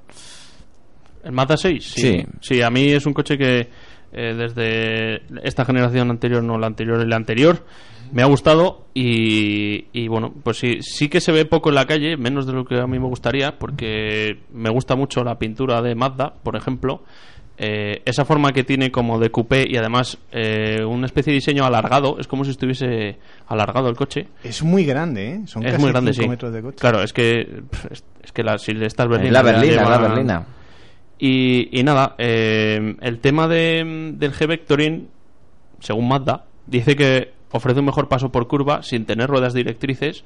Y Bueno, parece ser que manda más para una rueda que a otra, Mm. para, pues al final para seguir empujando y- no tener, curva. claro, y no tener cambio tampoco muy drástico de, de pesos. Sí, yo hace un tiempo vi un vídeo de un MX5 que estaban en pruebas Sí. y parecía, la sensación en comparación con no llevar el sistema puesto o no llevarlo, eh, era que hacía falta girar menos el volante. Entonces tenías un mejor control del coche y no tenías que estar peleándote tanto con el coche y más en un Mazda MX5 que llega a ser divertido, entonces tienes que tener Sí. un poco de control. En un Mazda 6 a lo mejor no, pero bueno, todo lo que sea ayudas a la conducción, Bienvenido sea. Yo el otro día leí una prueba hace menos de 3-4 días, eh, diría el medio, pero por si acaso me equivoco, no lo voy a decir, eh, y en el que reconocían que sí, que sí funcionaba el sistema. También puede ser que, mm, que basta que te digan que algo funciona para que estés eh, somatizado, por así decirlo, a creer que funciona, ¿no? Pero sí daba la sensación de que mejoraba la forma de trazar del coche. Ahora, también en todas estas cosas siempre digo, a costa de cuánta tecnología para mejorar cuánto, ¿no? Porque muchas veces metes mucha tecnología al coche y después el tema de la fiabilidad, eh, vete tú a que después... Bueno, pero esto no creo que sea. No, tampoco creo va a que pueda dar mucha problemas de complicación. fiabilidad. Esto No. no. creo que añada muchos elementos técnicos. De hecho, será No. base de electrónica y Aprovechará- gestión del SP, del Claro, par motor y de SP poco de la dirección. y Sí. poco más. Yo lo que sí puedo decir, me lo dieron a prueba una vez cuando estaba decidiendo qué coche comprarme y lo que me dio la sensación es llevar el coche de mi padre. Es decir, vas con un coche que son 5 metros de vehículo y que inicialmente pensabas que Mazda es en dinamismo y en este caso mm, han perdido un poco de dinamismo para ganarlo en comodidad, ¿no? O sea, para hacer Por eso le pone el, G-Vector en este, para ganar en dinamismo. Para a lo mejor eso que habían perdido un poco Ese es el titular, más dinamismo. Más dinamismo, sí. Yo creo que la gente le, faltó es un poco con el anterior Mazda 6, ¿no? Diciendo, bueno, tiene pinta de coupé pero después te montas y es un coche para ir cómodo. Bueno, de, todas maneras que tiene, es una berlina y... pero si son 5 metros, ¿eh? 4,90. Pero si es que mucha gente asocia un coche deportivo con una suspensión dura. Y no es así. Eh, el Mazda 6, eh, yo cuando lo he cogido me dio la impresión de que iba muy, muy bien en curva, pero sí es cierto que, como tú decías, con una suspensión tirando a cómodo, pero que no iba nada mal, ¿eh?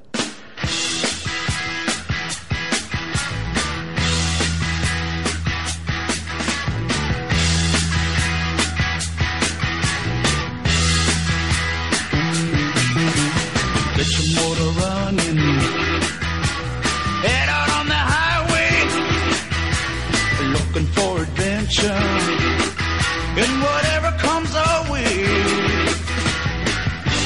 Bueno, nosotros seguimos aquí en Auto FM, ya sabes, seguimos en Cope Marisur, seguimos en Cope Jarama. Ahora nos vamos con la sección que siempre me encanta comentar, analizar y pues eh, al final también acercártela a ti, al oyente, porque tú eres el protagonista. Esta semana hemos elegido el email de Jesús García que nos eh, envía desde Burgos y nos decía lo siguiente.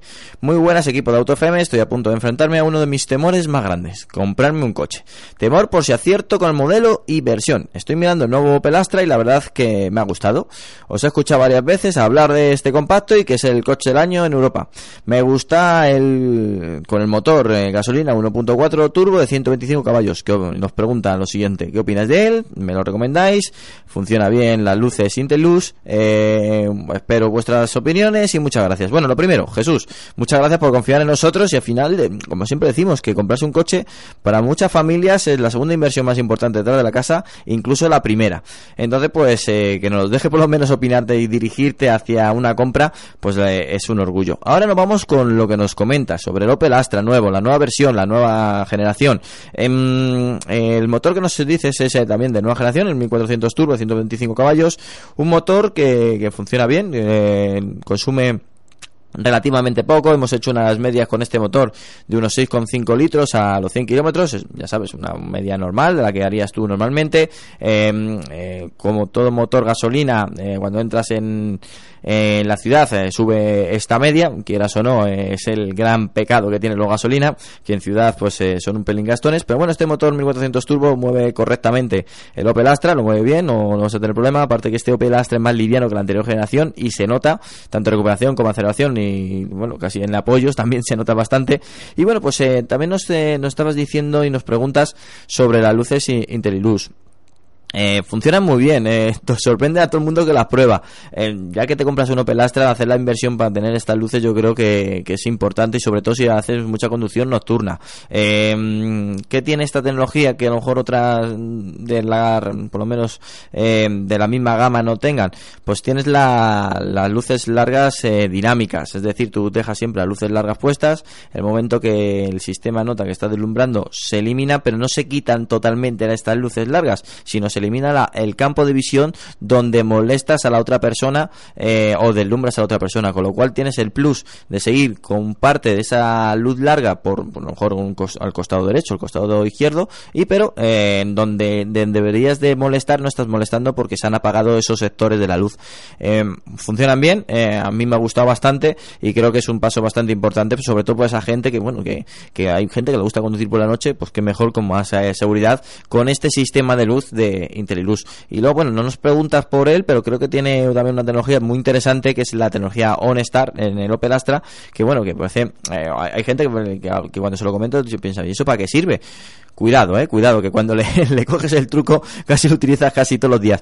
Pues al final es, un, pulsas un botón que te comunica con un operador que, le puedes preguntar pues, eh, pues sobre las farmacias más cercanas, en los talleres más cercanos, centros comerciales, etcétera, etcétera, o, o, que te introduzca una dirección en el GPS y te lo introduce directamente. Hay mucha gente que se pelea con, estamos presumiendo muchas veces, joder, cómo evoluciona eh, el sistema de infoentretenimiento, sistemas visuales, sistemas de GPS, pero no nos damos cuenta que, bueno, que a lo mejor nosotros estamos habituados a esas tecnologías, pero hay otra gente que se pelea directamente, da puños contra, contra el, panel eh, táctil y no sabe cómo introducir una dirección, una simple dirección en un GPS. Pues llamas, le dices, por favor, introdújame X dirección, eh, esta persona a través del hilo telefónico envía los datos a tu, a tu navegador y tú simplemente que pulsar para poner iniciar.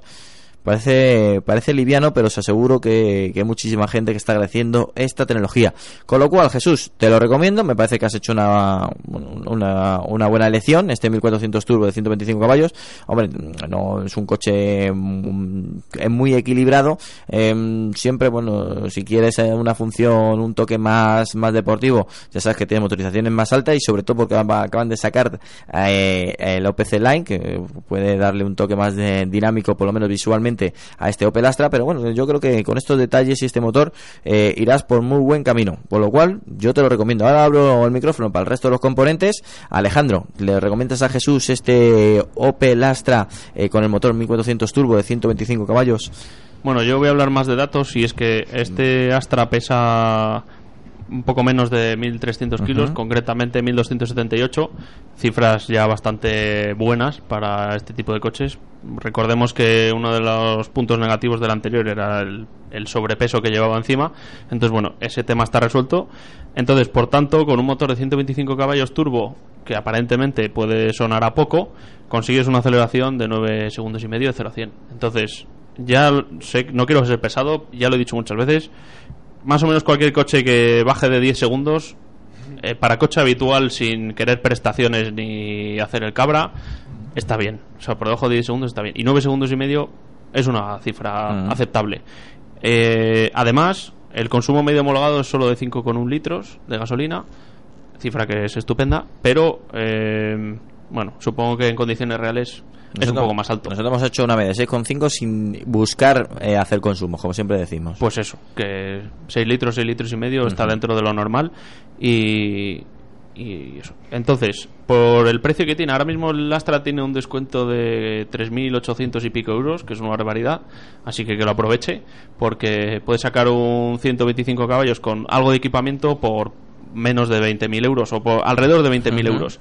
Y si, si, si, se quiere a 150, por si el de 125 se le queda un poco corto, que sepa que el 0 a 100 es, es un segundo más rápido y el consumo medio homologado es el mismo. Supongo que luego al correr un poco más gastará algo más y eh, precios son unos 2.000 euros más, más o menos. Bueno, pues vamos. Entonces, bueno, que lo considere a lo mejor quitar un poco de equipamiento y coger un motor más potente, pero el 125 está bien. Y respecto a los faros Interilux, yo no los he probado, pero la idea es muy buena, la idea es fabulosa. Así que, y el Opel Non Star tampoco lo he probado, pero son 500 euros y por hacer, digamos, la tontería, por probar a ver qué tal funciona, el lunes, me, el, lunes me el lunes me comprometo que lo vas a puede ¿vale? Venga, hacemos eso. Eduardo, ¿qué opinas? Y bueno, pues un poco en, la línea de lo que decía Alejandro. Eh, puede que 125 caballos en un Astra de la generación anterior pudieran saber a poco por el tema del sobrepeso, pero ahora con la, con la nueva generación que ha perdido una cantidad de, peso pues, pues increíble, creo de la orden de 200 kilos, eh, pues 125 caballos está más que bien. Eh, como decía Alejandro, las prestaciones, aunque el 0 a 100 realmente no sea algo eh, verdaderamente utilizable en el día a día, representativo, eh, es una cifra que nos da buena cuenta de, de, lo que es capaz ¿no? un motor de 125 caballos en un compacto como el Astra. Eh, lo que decía Alejandro además muy interesante que tenemos una versión Excellence que es eh, en teoría a tope de gama eh, para este motor por menos de 20.000 euros. Yo creo que está muy bien está francamente bien. Es que si perdón si te fijas en los rivales premium de marcas alemanas poco, bueno, ninguno está por debajo de 20 o por debajo de 25 incluso, a poco que le pones un motor turbo así más o menos moderno y por encima de 120 caballos, ya ninguno baja de 25 o así. Mm, pero, pero es que además eh, tienes que sumar la posibilidad de, tener los equipos que, hemos comentado, ¿no? Como el mm. OnStar, que si es verdad que, bueno, vosotros sabéis que yo no soy muy seguidor de estas tecnologías. No es muy millennial. No, no, soy muy millennial. Eh, pero, pero bueno, es un sistema similar al que tiene BMW, ¿no? Con el Connected Drive, que me acuerdo yo que un día eh, me equivoqué y llamé a una chica, una Esther, y dije, perdona que me he equivocado y me insistió si quería algo. Yo que no, que no. De la una relación, ¿no? La que va Vamos a ver, vamos a ver. Le dije, no quiero nada si ya, cuéntanos, si, ya, tienes, si ya tienes mi teléfono, le dije. Cuéntanos más de, de Ya sabes que tengo un Opel, ¿no? Ay, Dios mío. Ya, ya te está pidiendo es curioso, de es curioso que por tú llamas a donde estar, pero eh, la persona que te contesta no es de España, no es de Europa, es, eh, eh, dónde estás es? llamando a Estados Unidos. Te pide un poco lejos la cita. Sí, bueno, vamos a ver, a ti no te cuesta, es decir, tú esa- No, no, no, si yo no claro. hablo de coste, Ya- yo ya- hablo de la gente. ya está Sí, sí, ilusionado, Alejandro, Tienes que ser bilingüe también. Para No, no, no, no, no, porque... Suelen ser sudamericanos Sí, normalmente. bueno, o de Miami. Sí, sí, yo estuve hablando con uno que me decía que era de Miami, le decía que tiempo hacía, me decía que era de noche, pero... Pequeño detalle, Sí, ¿no? sí, claro. Entonces yo le dije que era seguidor de la, de la serie Dexter y dice, sí, aquí se rodó. Pero, a ver, a lo mejor es una pregunta un poco, un poco tonta, pero tú, tú si vas en un viaje, ¿puedes pulsar el botón y hablar con esa persona Vamos, como no, si te estuviese no, acompañando? no, Da, da, da. Luego, le- luego te dice, Se me ha solucionado. Luego le puedes decir, ¿en qué le puedo ayudar? Y yo, "Uf, estaba probando el sistema. Deducimos que Alejandro bueno. suele ir solo en el coche, ¿no? Entonces decía, bueno, hay, gente que también, el ¿Cómo tema de compañía, pero sí son muy simpáticos, muy amables y ¿Cómo siempre... explicas tú que te han dejado el coche ¿no? y que, que le has pulsado un botón? Has dicho esto que No, ¿sab- ¿sabes lo que pasa? Que ¿Tú le quién dije- eres? ¿Por le- qué me estás contestando? Ah, yo le puedes dije, meter en un lío, ¿eh? Ya que tengo la oportunidad, le voy a preguntar cuál es la farmacia que está en guardia. Y me, y me dijo, hombre, en guardia no sé, yo te puedo decir las que están abiertas y cerradas. Entonces di por hecho que no era de la zona. Yo he visto un vídeo, lo que pasa es que no sé si era real, me imagino que sí, que llamaban y, le, y simplemente le preguntaban que cuál era la presión de las ruedas. Sí, sí, sí. ¿Pero te pueden contestar a sí, eso? Sí, sí, tiene todo... eh, bueno, informatizado, Todos los ¿no? de- Supongo que de- en su pantalla LCD le saldrá todo de tu dónde está situado, eso seguro, porque me dijeron la, Sí, eso la bueno, eso farmacia más cercana. Eh, también el, Y qué sin coche ser de Miami, ¿no? que, sin ser de Miami, eh, qué coche conducías, entonces con lo cual doy por hecho que también te pueden decir eh, el estado de tu coche. Es más, otra de las variantes del sistema OnStar es que en caso de que tengas accidente, te llaman y te preguntan, ¿está usted bien? Y es cuando tienes que decir, hombre, eh, eh, estar bien Está estoy, lo único, lo único que el coche está un Podría, poco... podría estar mejor, sí. Podría estar mejor, sí. Pero está, bueno, es un sistema muy interesante que creo que, bueno, que se veía más en gamas muy altas de, de ciertos eh, em, fabricantes. Igual que Y los bueno, faros. Que ha llegado, que ha llegado también Los a... faros Matrix LED Es que los faros... es que son de, de Gama premium, de normal, ¿no? a, a 8 para arriba, o sea, Claro. es que estamos hablando de No nos quedemos con lo de LED, sino con lo de Matrix. Claro, ¿no? Es que es. es LED matricial, que eso, que eso bueno, es un león también tiene LED, pero no es LED matricial, es una iluminación pues estándar eh, de tipo LED, pero el matricial realmente son un conjunto de LEDs que se iluminan y se apagan eh, según pues las condiciones de la carretera, según el coche que venga de frente, según la curva, según lo que sea, ¿no? Entonces eh, es algo realmente interesante y además yo no he probado eh, este sistema, eh, pero tengo entendido que va muy muy bien y probablemente estemos hablando del mejor sistema de iluminación que hay actualmente en- entre los compactos, Entre los compactos populares, seguro. seguro, y probablemente los premium. porque- Lo acaban de añadir ahora en el A3. O sea que ya ah, como bueno, Audi. Audi, Audi está un saltito más en este sentido. ¿eh? Pero en el A3 hasta ayer, digamos, no lo tenía. Claro. Entonces eh, ha tenido que esperar el restyle para poder meterlo. Sí. Hay un detalle que quería comentar y es eh, respondiendo un poco a la pregunta que hacía el, el usuario, ¿no? El oyente.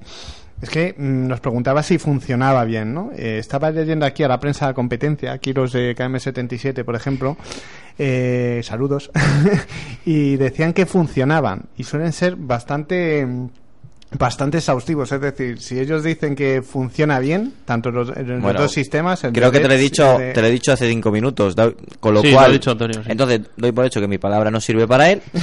no, hombre, no, pero para dar una segunda Sí, sí. alternativa de, de alguien que además eh, suelen ser bastante exhaustivos, por no decir la Es palabra que eh, críticos. esto- este tipo de sistemas tienen que funcionar. Si Claro, no, no, sirven. Quiero que decir, mucha- no, no los muchas veces eh, es como lo de la- las luces que se encienden en el túnel y dices, bueno, eh, como va en función de la cantidad de luminosidad y tal, pues a lo mejor en ciertas situaciones no vide bien y tal. En este caso dicen que, que, funciona correctamente, con lo cual entiendo yo que lo han probado también en tantas o más situaciones que Antonio y ya tiene dos opiniones a favor diciendo que funciona. O sea que bueno, pues, puede eh, estar tranquilo, yo creo. Pues se lo vamos a recomendar y ahora nos vamos a ir, eh, después de, una música, van a ser 10 segundos de música, nos vamos a, al Eco Rally. Vamos a ir en directo y vamos a contactar eh, para saber exactamente pues qué se está moviendo por la comunidad valenciana. Pero eso ya te digo, dentro de 10 segundos.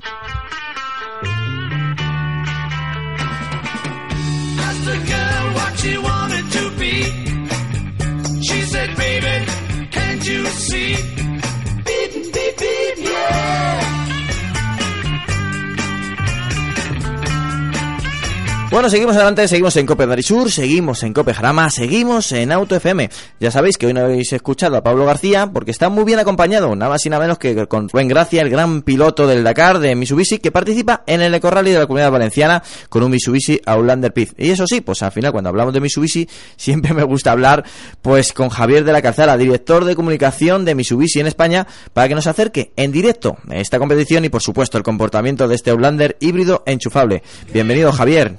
¿Qué tal? ¿Cómo estáis? Pues eh, muy bien, la verdad es que es un placer hablar contigo y pues, sobre todo pues para este momento tan especial que creo que el Eco Rally está hecho para este coche, para el Mitsubishi Outlander Pip. Bueno, la verdad es que es un, es un coche muy apropiado, ¿no? Para este para este campeonato. De hecho, este año vamos eh, ocupamos el segundo puesto en la clasificación general, que tenemos a un piloto que es Chema Foronda que compite durante todo el año en todas las pruebas ya participó con nosotros el año pasado, no tuvo mucha suerte, pero casi quedó cuarto, eh, a pesar de muchos infortunios, y eh, este año eh, las cosas le, están saliendo bastante mejor y ocupa el segundo puesto, ¿no? Con lo cual estamos muy, muy contentos. Bueno, nosotros tenemos nuestro corazón en el coche donde va Pablo García y, Rubén Gracia. La verdad es que por Rubén, que es un fenómeno, tenéis un embajador estupendo, y hombre, porque Pablo es también compañero nuestro. no, la verdad es que están haciendo muy buen tándem. Estoy yo viendo los tiempos y viendo y, y viendo cómo cómo se está desarrollando todo. Me están mandando incluso mensajes eh, Pablo, el copiloto, desde el coche de cómo van y la verdad están muy contentos. Se está desarrollando todo muy bien.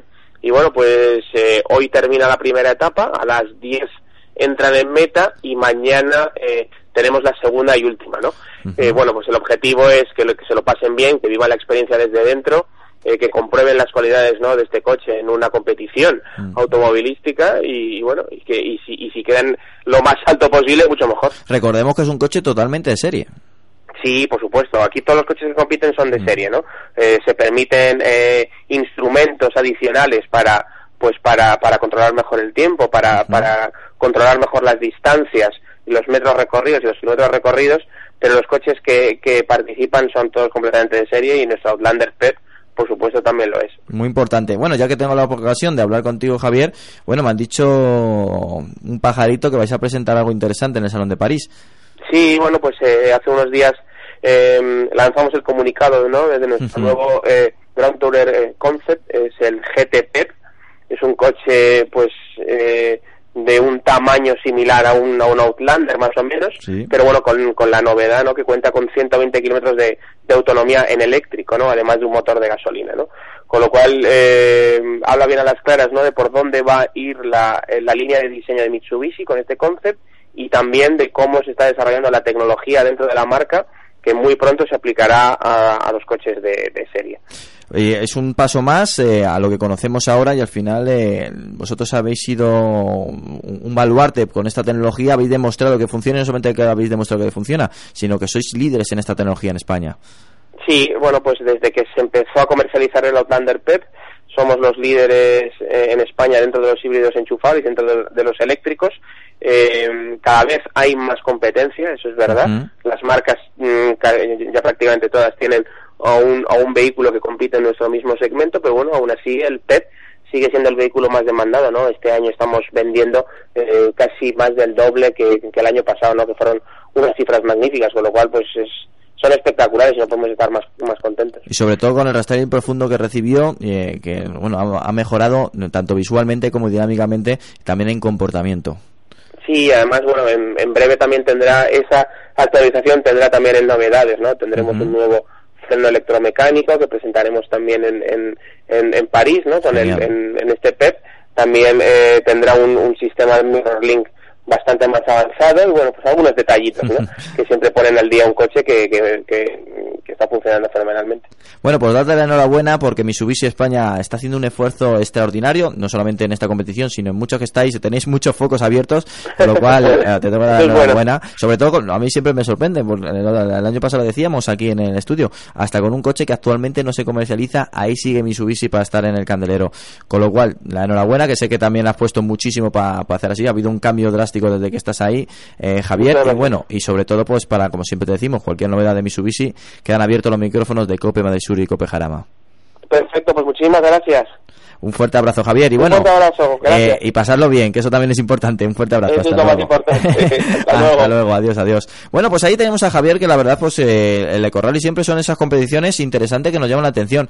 Alejandro, el Eco Rally de Laguna de Madrid, ah, tenemos que estar ahí para dar un poco de guerra, yo creo, ¿eh? Pues sí, deberíamos poder asistir vamos a, vamos a estar allí, vamos a, vamos a dar guerra y, acercarnos, pues eh, una, una competición que mucha gente piensa que solamente es no pisar el acelerador para no gastar y cuidado, ¿eh? Pero yo quiero ir para competir, no siempre, claro. Para, ver cómo, cómo corre la gente, Venga, cómo nos ponemos, nos ponemos a ello. La Comunidad de Madrid ahí estaremos dando guerra para los oyentes si nos quieren seguir y ver cómo no pisamos el acelerador y corremos muy rápido. lo, haremos así. Ahora si os parece bien, nos vamos con la prueba de la semana que la tenemos pendiente y todavía no hemos comentado una de ellas. Y bueno, pues es que es una prueba de la semana muy, pero que muy interesante. Es que esta semana el protagonista ha sido el nuevo y gran Ford Ranger. Bueno, es una nueva generación de pickup de Ford y bueno, es que con el que pretende seguir siendo líder en Europa en este segmento tan últimamente disputado que son las pickup. Bueno, el nuevo Ford Ranger presume de tener motores diésel más eficientes gracias a un Star Stop, también muy interesante en esta gama, que bueno, eh, no solamente eso, es que encima eh, incluye dirección asistida eléctrica. Estos eh, dos combinaciones junto a algunos cambios en el motor, pues han hecho que, que este Ford Ranger reduzca los consumos con la anterior generación en un 17%. La unidad que hemos probado equipa el conocido motor 2.2 TDCi de 160 caballos que también monta la Ford Transit. Mueve correctamente este pickup, tiene unos consumos bajos, es decir, si te digo que yo he realizado unos consumos de 6,5 litros a los 100 kilómetros, no te estoy mintiendo. Eso sí, eh, una vez que lo carguemos o tengamos que empujar algún pesado remolque, echaremos de menos alguna potencia extra. Bueno, si tenemos que adelantar, pues tendremos que bajar la marcha, ¿eh? Tener la caja de cambios hay que utilizar no pasa nada. Bueno, lo primero que te llama la atención de este nuevo Forranger es su estética, que ahora se moderniza. Entre los elementos destacados figuran un capó más musculoso, una nueva parrilla trapezoidal y unos prominentes faros, unos faros grandes. El interior eh, también se ha renovado, se ha renovado también extensamente. Está presidido por una gran pantalla táctil en el centro, eh, de 8 pulgadas para ser exactos, y luce un nuevo panel de instrumentos eh, con los displays totalmente digitales, donde podemos elegir distintas combinaciones, ver si aumenta la velocidad, la velocidad con la temperatura, la velocidad con la temperatura y, mm, también podemos incluir eh, cuánto nos queda de, gasolina. Eh, al final son, son cosas que pensamos que son baladí, pero es bastante bastante interesante.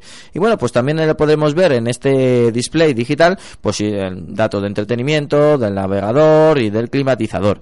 El asfalto se resuelve bien. al final estamos llevando un pickup con, con ballestas traseras. Eh, se mueve mejor que la generación anterior, pero sigue siendo un coche en algunos aspectos toscos.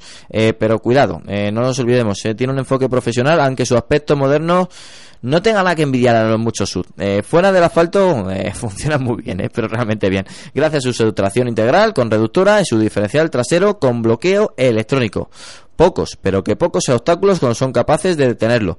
Su capacidad de vadeo, una profundidad de casi 800 milímetros, que, es bastante, ¿eh? y con 230 milímetros de distancia hacia el suelo, hace que sus ángulos de salida sean bastante buenos. Bueno, una entrada y una salida de 28-25 grados respectivamente. En, es casi un 4x4 de la vieja horna. A nosotros nos ha gustado mucho y sus habilidades sorroas han sido francamente buenas.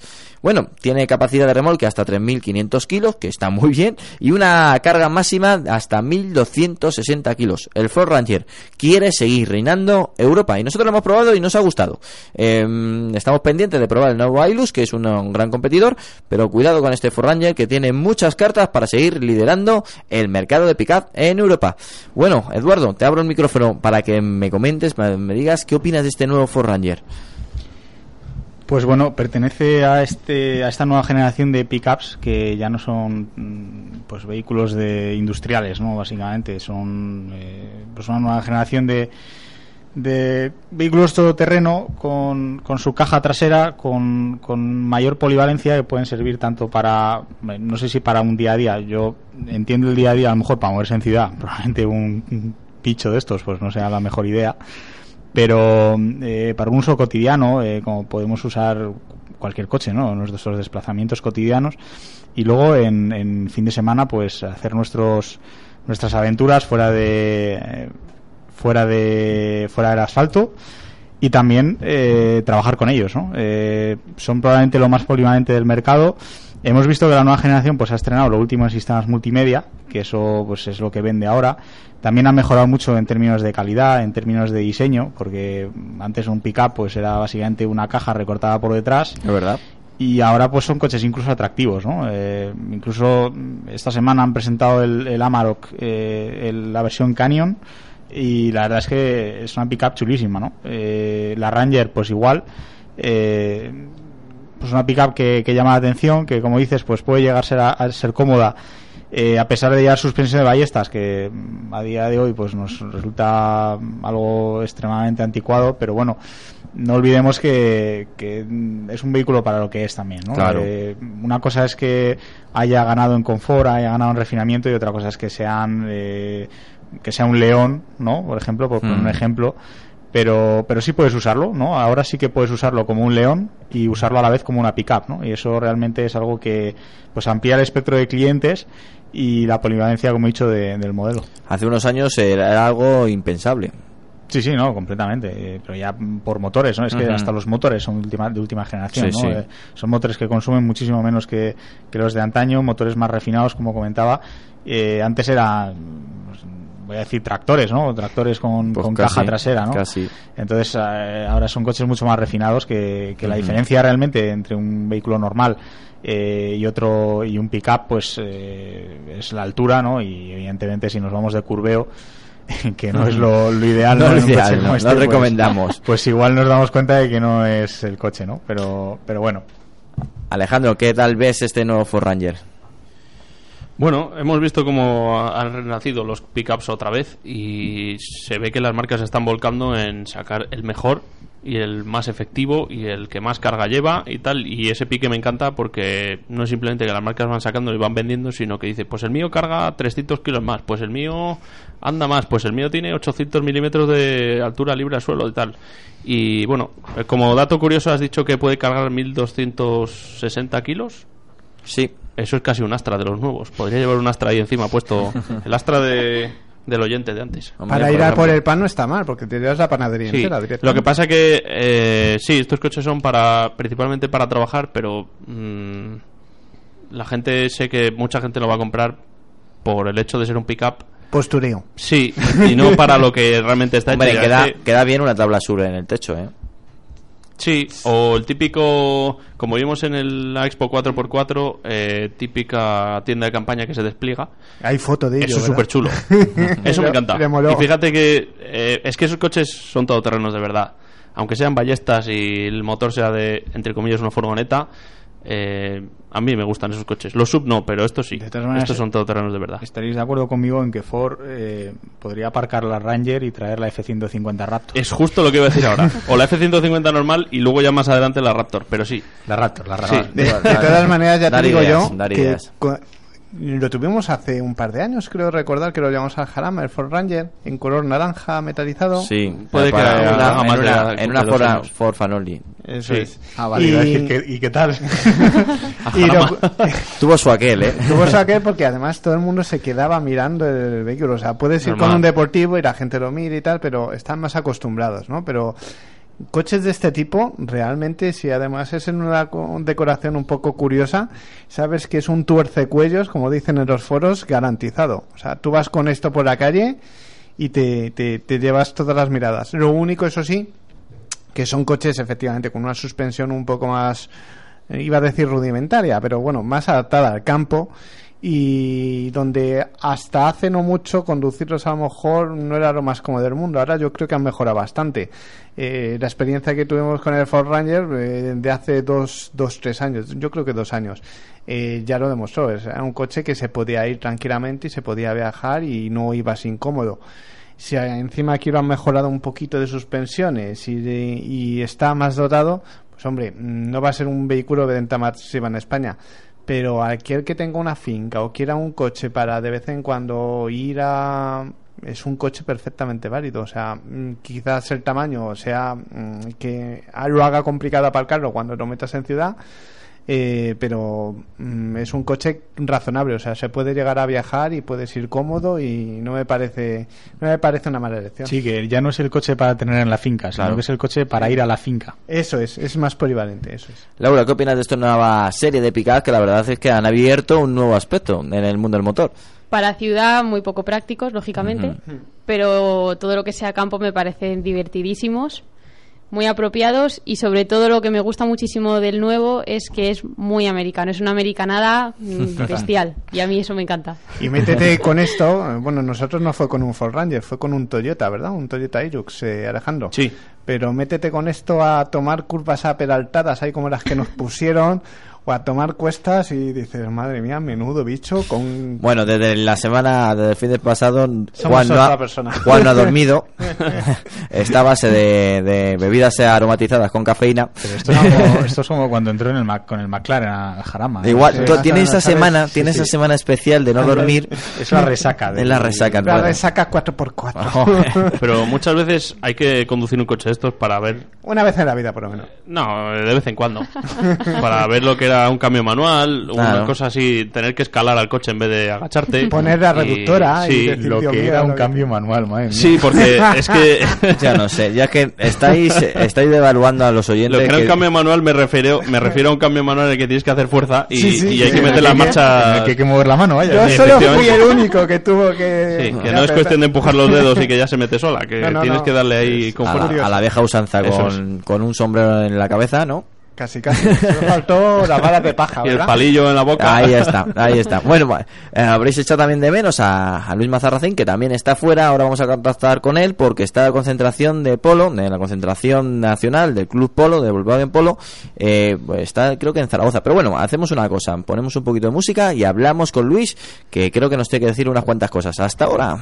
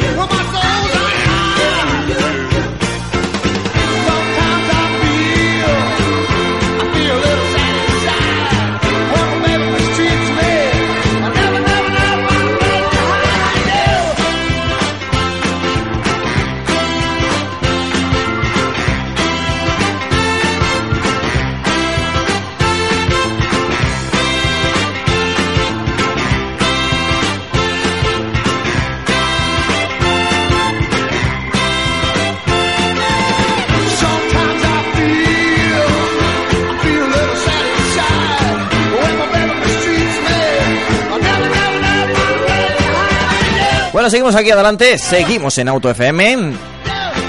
Seguimos en Cope Sur, seguimos en Cope Jarama. Bueno, ya sabes que, como te estaba adelantando, vamos a hablar con nuestro compañero Luis Mazarracín, que se encuentra exactamente, bueno, mejor que me lo diga Luis, ¿dónde te encuentras? Hola Antonio, muy buenas tardes, muy buenas tardes a todos. Bueno, pues, pues estamos ahora mismo en Tudela. Anda, en Tudela, bueno, un lugar maravilloso, eh, sobre todo por su gastronomía. Nos estás un poco de envidia. Todavía no nos ha dado tiempo a comprobarlo, pero, sí, llegará, llegará. Vale, vale, pues genial. como, bien decías, pues estamos acompañando por segundo año consecutivo al Club Volkswagen Polo España, que celebran su concentración nacional Y bueno, pues estoy ahí, aquí, me acompaña Cristian Jiménez, que es el director, el presidente del Club Volkswagen Polo, que le vamos a dar la bienvenida a los micrófonos de Auto FM. Por supuesto, bienvenidos a los micrófonos de Cope Madrid Sur y de Cope Jarama. Ya sabes, este es Auto FM. Y bueno, pues eh, queríamos hablar contigo para que nos presentes esta concentración nacional del club de Volkswagen Polo, que bueno, que, este año también queremos acompañaros y estar junto a vosotros. Mm. Hola, muy buenas tardes. Eh, muchas gracias primero por ser altavoz de esta, esta concentración. Mm. Y nada, aquí estamos pasando el fin de semana rodeado de polos, a ver qué tal se da. Bueno, ¿qué tal la, bienvenida a Tudela y bueno, sobre todo, qué tal eh, el ambiente de, esta concentración? Mm. Muy bien, pues mira, ahora mismo somos alrededor de unas 30 personas y en coches han venido 20 coches de toda la geografía española. Así Eso es importante. Sí, sí, sí.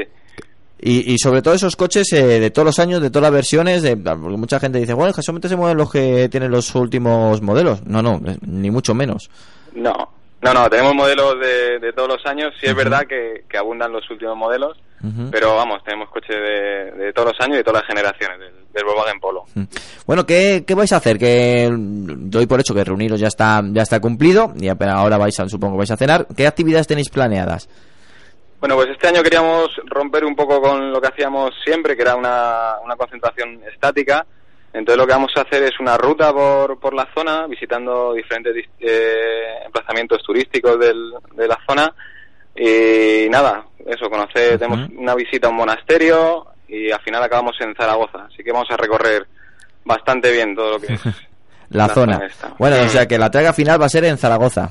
Eso es. Allí tenemos una cena preparada que será el, el fin de la concentración. O sea que si nuestros oyentes se encuentran con unos cuantos polos por Zaragoza, que no se asusten. No, no, somos nosotros. vale, eso está muy bien, está francamente bien. Bueno, pues eh, nos falta también recordar, eh, si nos está escuchando un oyente y todavía no nos conoce, ¿dónde os puede conocer? Bueno, pues nos puede conocer en la página web www.clubvolkswagenpolo.es o en Facebook e Instagram también, buscándonos por Club Volkswagen Polo España ahí, ahí nos encontrará. Gente maja, gente cercana y gente que al final va a compartir la pasión de tener un Volkswagen Polo. Eso es. que es muy importante. Además, bueno. orgulloso de, tener un modelo que, se fabrica aquí en España. Ahí está, ahí está, eso es lo que faltaba, efectivamente. Bueno, Alejandro quería, creo que quiere comentar algo. El Polo siempre ha sido un coche que, que, siempre hemos dicho que es bastante agradecido cuando lo vemos por la calle y decimos, oye, mira, pues un Polo. Sí, yo quería comentar Estoy totalmente de acuerdo contigo. Pero quería comentar más el hecho de eh, estar con gente que tuvo en su día o actualmente la idea de comprar el mismo coche que tú y de decir, yo quiero un polo y me voy a comprar este y lo otro y no sé qué, y luego poder hablar con esa persona y decir, ah, pues yo le cogí de equipamiento esto, pues yo estas llantas no sé qué, y bueno, pues ya un poco de personalización y un poco de, pues este fallo se soluciona así, o yo te dejo la máquina esta que te ayuda a borrar no sé qué, o estas ruedas van mejor y tal, eso, eso me encanta. Eso es, se comparte, se comparte mucha información del modelo, se aprende un montón de, de tu coche y bueno, al final pues se va mejorando en lo que se puede mejorar, ¿eh? que, no, que no es fácil mejorarlo.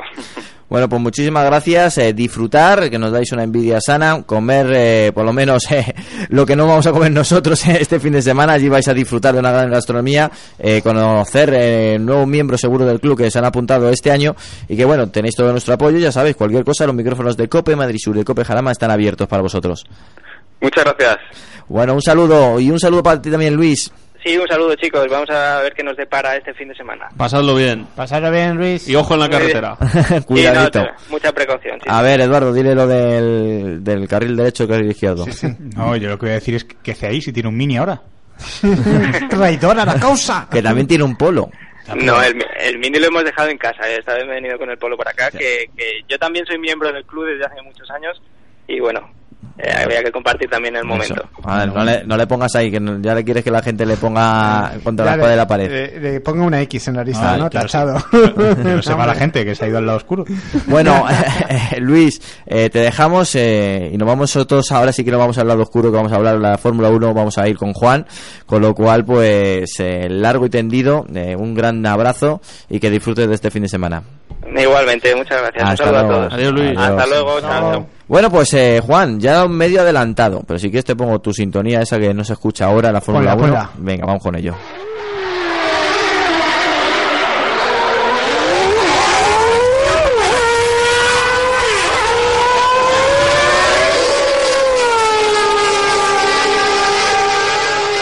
A mí me sigue gustando esto, ¿eh? ¿Cómo no? ¿Cómo no? Eso es sonido real, sonido Fórmula 1 de los que de los que nos gusta, ¿no? Del que nos gusta.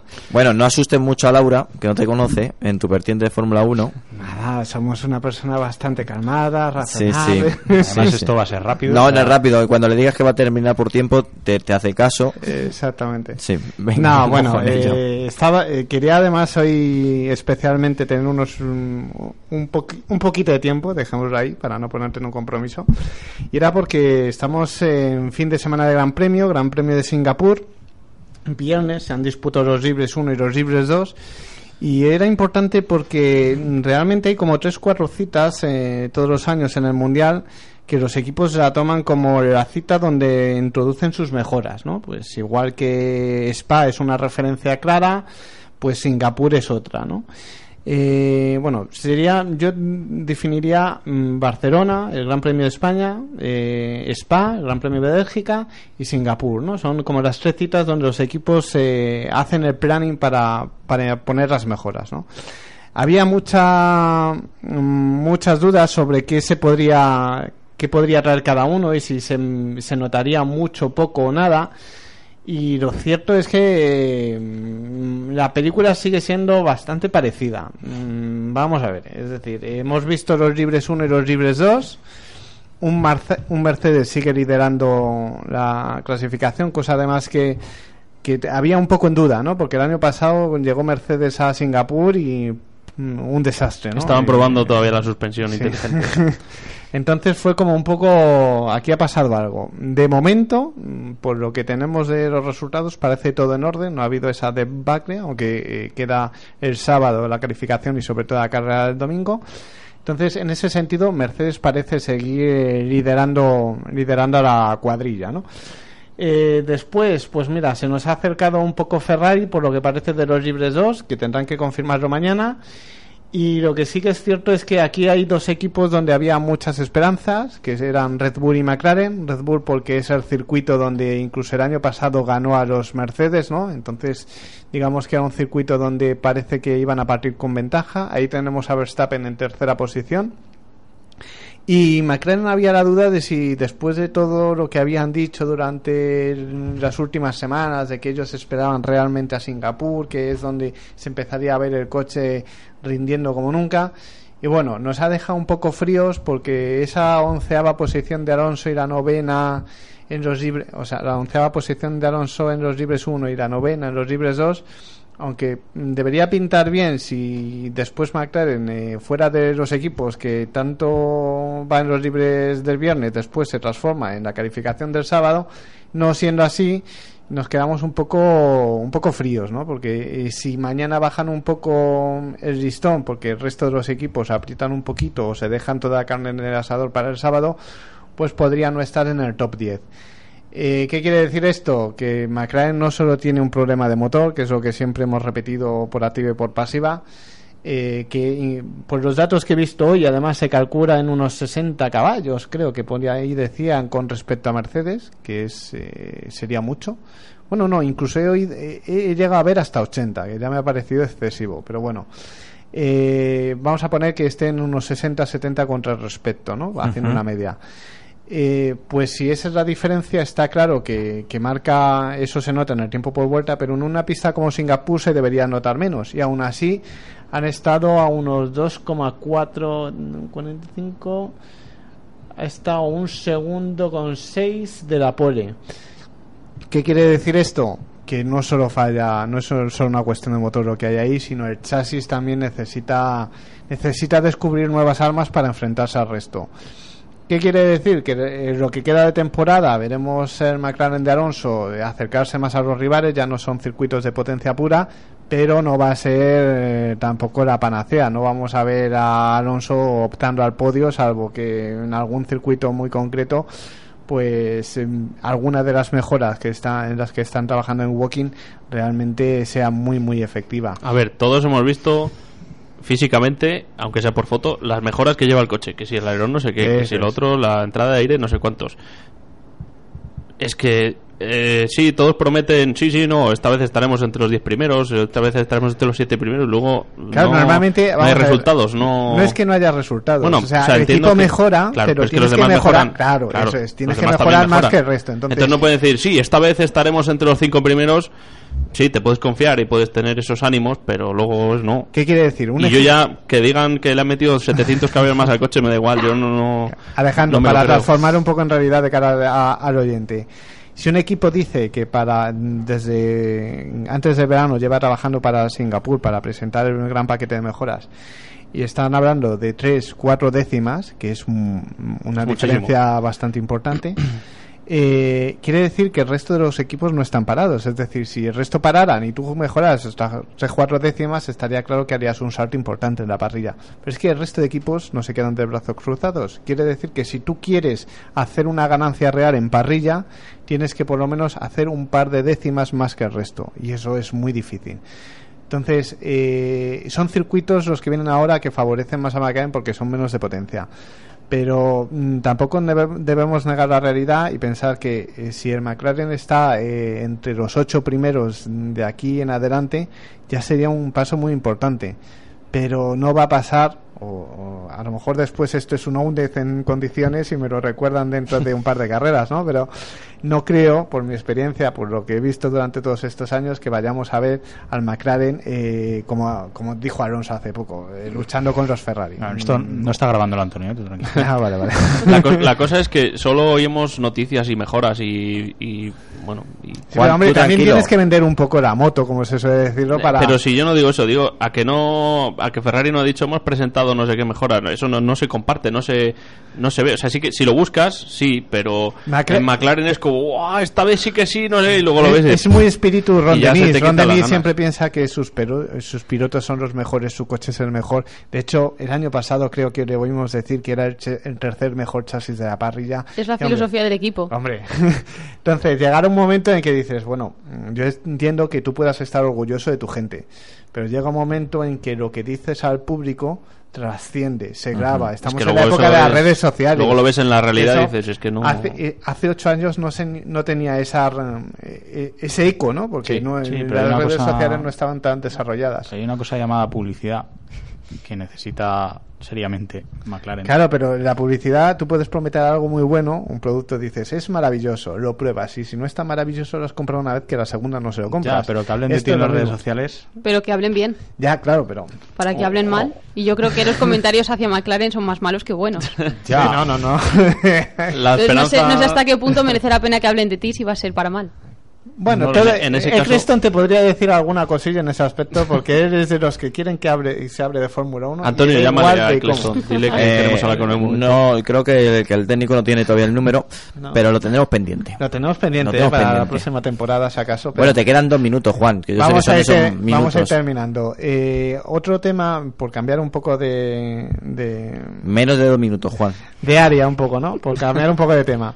Eh, otro tema que hay que indicar es que en este Gran Premio han vuelto a resurgir algunos rumores eh, que llevaban como un poco acallados, un poco de tiempo acallados, relacionando a Carlos Sainz con, con Renault, ¿no? Eh, se ha dicho que el presidente de Renault eh, que en Carlos- eh, el señor Gosen, que seguramente os sonará el apellido. Carlos. Eh, Carlos para los amigos de aquí de No, para los amigos Tito Carlos. Tito Carlos. Eh, ha autorizado el hecho de que se De ese- pudiera de ese sí tengo el número. Eh, de ese lo tenemos, ¿verdad? ha autorizado el que se pueda rebajar el precio de los motores a costa de conseguir el fichaje, el fichaje de Carlos Sainz, ¿no? Entonces en las redes ha empezado un poco a moverse eh, el debate de qué debe hacer Carlos, ¿no? Si quedarse otro año en Toro Rosso, teniendo en cuenta que el año que viene van a tener el motor oficial Renault, que está Jinsky, que es eh, un, un ingeniero muy importante y, y seguramente lo veremos en algún equipo de los gordos en los próximos años, o y cambiar a Renault el año que viene, teniendo en cuenta cómo está Renault ahora, ¿no? Entonces, mira, Yo- yo Alejandro, no, es que yo ni- vamos, ni no me lo cabeza. pensaba. Tú dices que no. Que no. que Vale, y ahora te pongo en la siguiente disyuntiva. Toro Rosso da como máximo tres años a sus pilotos, es decir, al tercer año, si no te han subido para arriba, estás fuera. El equipo Red Bull está ocupado sí o sí por Max Verstappen y Daniel Ricciardo, que además los dos han renovado y tienen Sí. contrato que por lo menos el de Ricciardo creo que era hasta 2018 fijo que está allí. ¿Qué sucede? Que si el año que viene eh, mm, no hace un, un, desempeño espectacular que diga derriba la puerta para quitar a Ricciardo de, de Red Bull, que, es complicado, que no sé qué, está fuera de la Fórmula 1 porque no hay término medio. Pero y la opción que es ir a Renault, que este año... Claro, mm, entonces hay que verlo... si no estuviese... Renault este año está mm, realmente mal, pero está mal porque tuvo unos problemas al inicio, cuando finalizó la temporada pasada, es que no sabían si iban a seguir con el equipo, iba a ser vendido a Renault o iban a cerrar la puerta, ¿no? Porque tenía unas deudas muy importantes. Renault lo compró. Eh, empezaron tarde con el diseño del chasis. Y lo que ha sucedido con Renault es que además contrató dos pilotos que no son ninguno de los dos dos superestrellas. Jorion Palmer no ya se veía desde el principio que no iba a pesar de ganar a GP2 no estaba bien valorado, no, no, no era un, valorado como una superestrella. Y Kevin Magnussen eh, tuvo un inicio muy bueno con McLaren, de hecho ese podio en Australia parecía que, que iba a salir un piloto ahí importante pero después el devenir en McLaren no fue todo espectacular que hacía propiciar su carrera en GP2 y ahora en Renault parece que no marca unas diferencias muy grandes con Jorion Palmer. Pero la fiabilidad tampoco acompaña. Hemos visto el Renault un montón claro, de veces entonces la cuestión, la cuestión es muy fácil criticar a los pilotos cuando el coche no da para más de, de salir del fondo de la parrilla, ¿no? Pero en Renault están valorando eso, están valorando en empezar el año que viene a partir, o sea, van a empezar a hacer el nuevo chasis a partir del chasis del 2015, no del de este año, porque este año han considerado que el chasis no ha estado a la altura y que así prefieren empezar del año anterior. Qué manera de tirar dinero. bueno, son los dos minutos más largos de mi vida, Juan.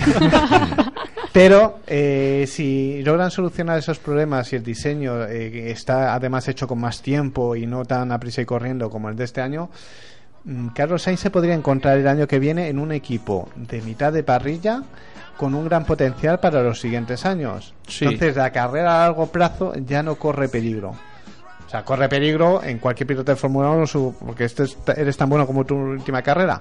Pero digamos que tiene un, un margen de tiempo un poco más razonable y con un equipo oficial que invita a pensar que Renault no quiere participar en Fórmula 1 por participar. Carlos Gossen siempre dice, quiero participar para ganar. Entonces, pues yo creo que el cambio, el cambio sería interesante. Nos quedamos con eso. Exacto, ya veremos. Ya veremos y comentaremos aquí en Auto FM, aquí en Cope Madrid Sur y en Cope Jarama.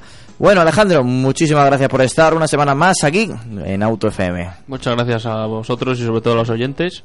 Como siempre lo hemos pasado genial, hemos aprendido un montón de cosas, espero que los oyentes también. Y Yo creo que sí. Hasta la semana que viene. Bueno, Eduardo, una semana más, ¿eh? Sí, nada, gracias a los oyentes y, bueno, eh, como decíamos al principio, pues 250.000 oyentes más o menos. Pues, lo mismo nos da que nos da lo mismo. La, verdad es que sí. Eh, lo dicho de siempre, eh, todos al carril de la derecha, por favor, porque si no voy a estar yo por ahí dando ráfagas. Bueno, ya sabéis que le podéis leer a Eduardo, de, que a veces pasa los, los programas y no lo decimos, pero te pueden leer en cosas de coches. En cosas de coches y en muchas revistas. en muchas revistas, es verdad. Bueno, Juan, un placer. Un placer, como siempre, saber que todos los, eh, tenemos esa gran cantidad de oyentes detrás de, al otro lado de, los micros, ¿no? Y seguir ahí, eh, distribuir cuanto más el programa mejor, hablar de nosotros y siempre estos programas se hacen por ellos, ¿no? Y hablar de la puntualidad de Juan, también podéis hacerlo. También, también. bueno, Laura, muchísimas gracias, espero que te haya gustado el, el dinamismo que decimos nosotros que tiene Auto FM. Sí, sí, ha sido un placer, muchísimas gracias a vosotros por invitarme y nada, me lo he pasado genial. Eso es lo más importante. Bueno, pues para mí también ha sido un placer. Soy Antonio Rodríguez Vaquerizo y bueno, pues tan solo siete días nos separan para comentar, analizar y por supuesto divertirnos con el mundo del motor. Ser buenos y abrocharos siempre el cinturón. Lubricantes Total te ha ofrecido Auto FM. Lubricantes Total. Mantén tu motor más joven por más tiempo. for finding my bargain.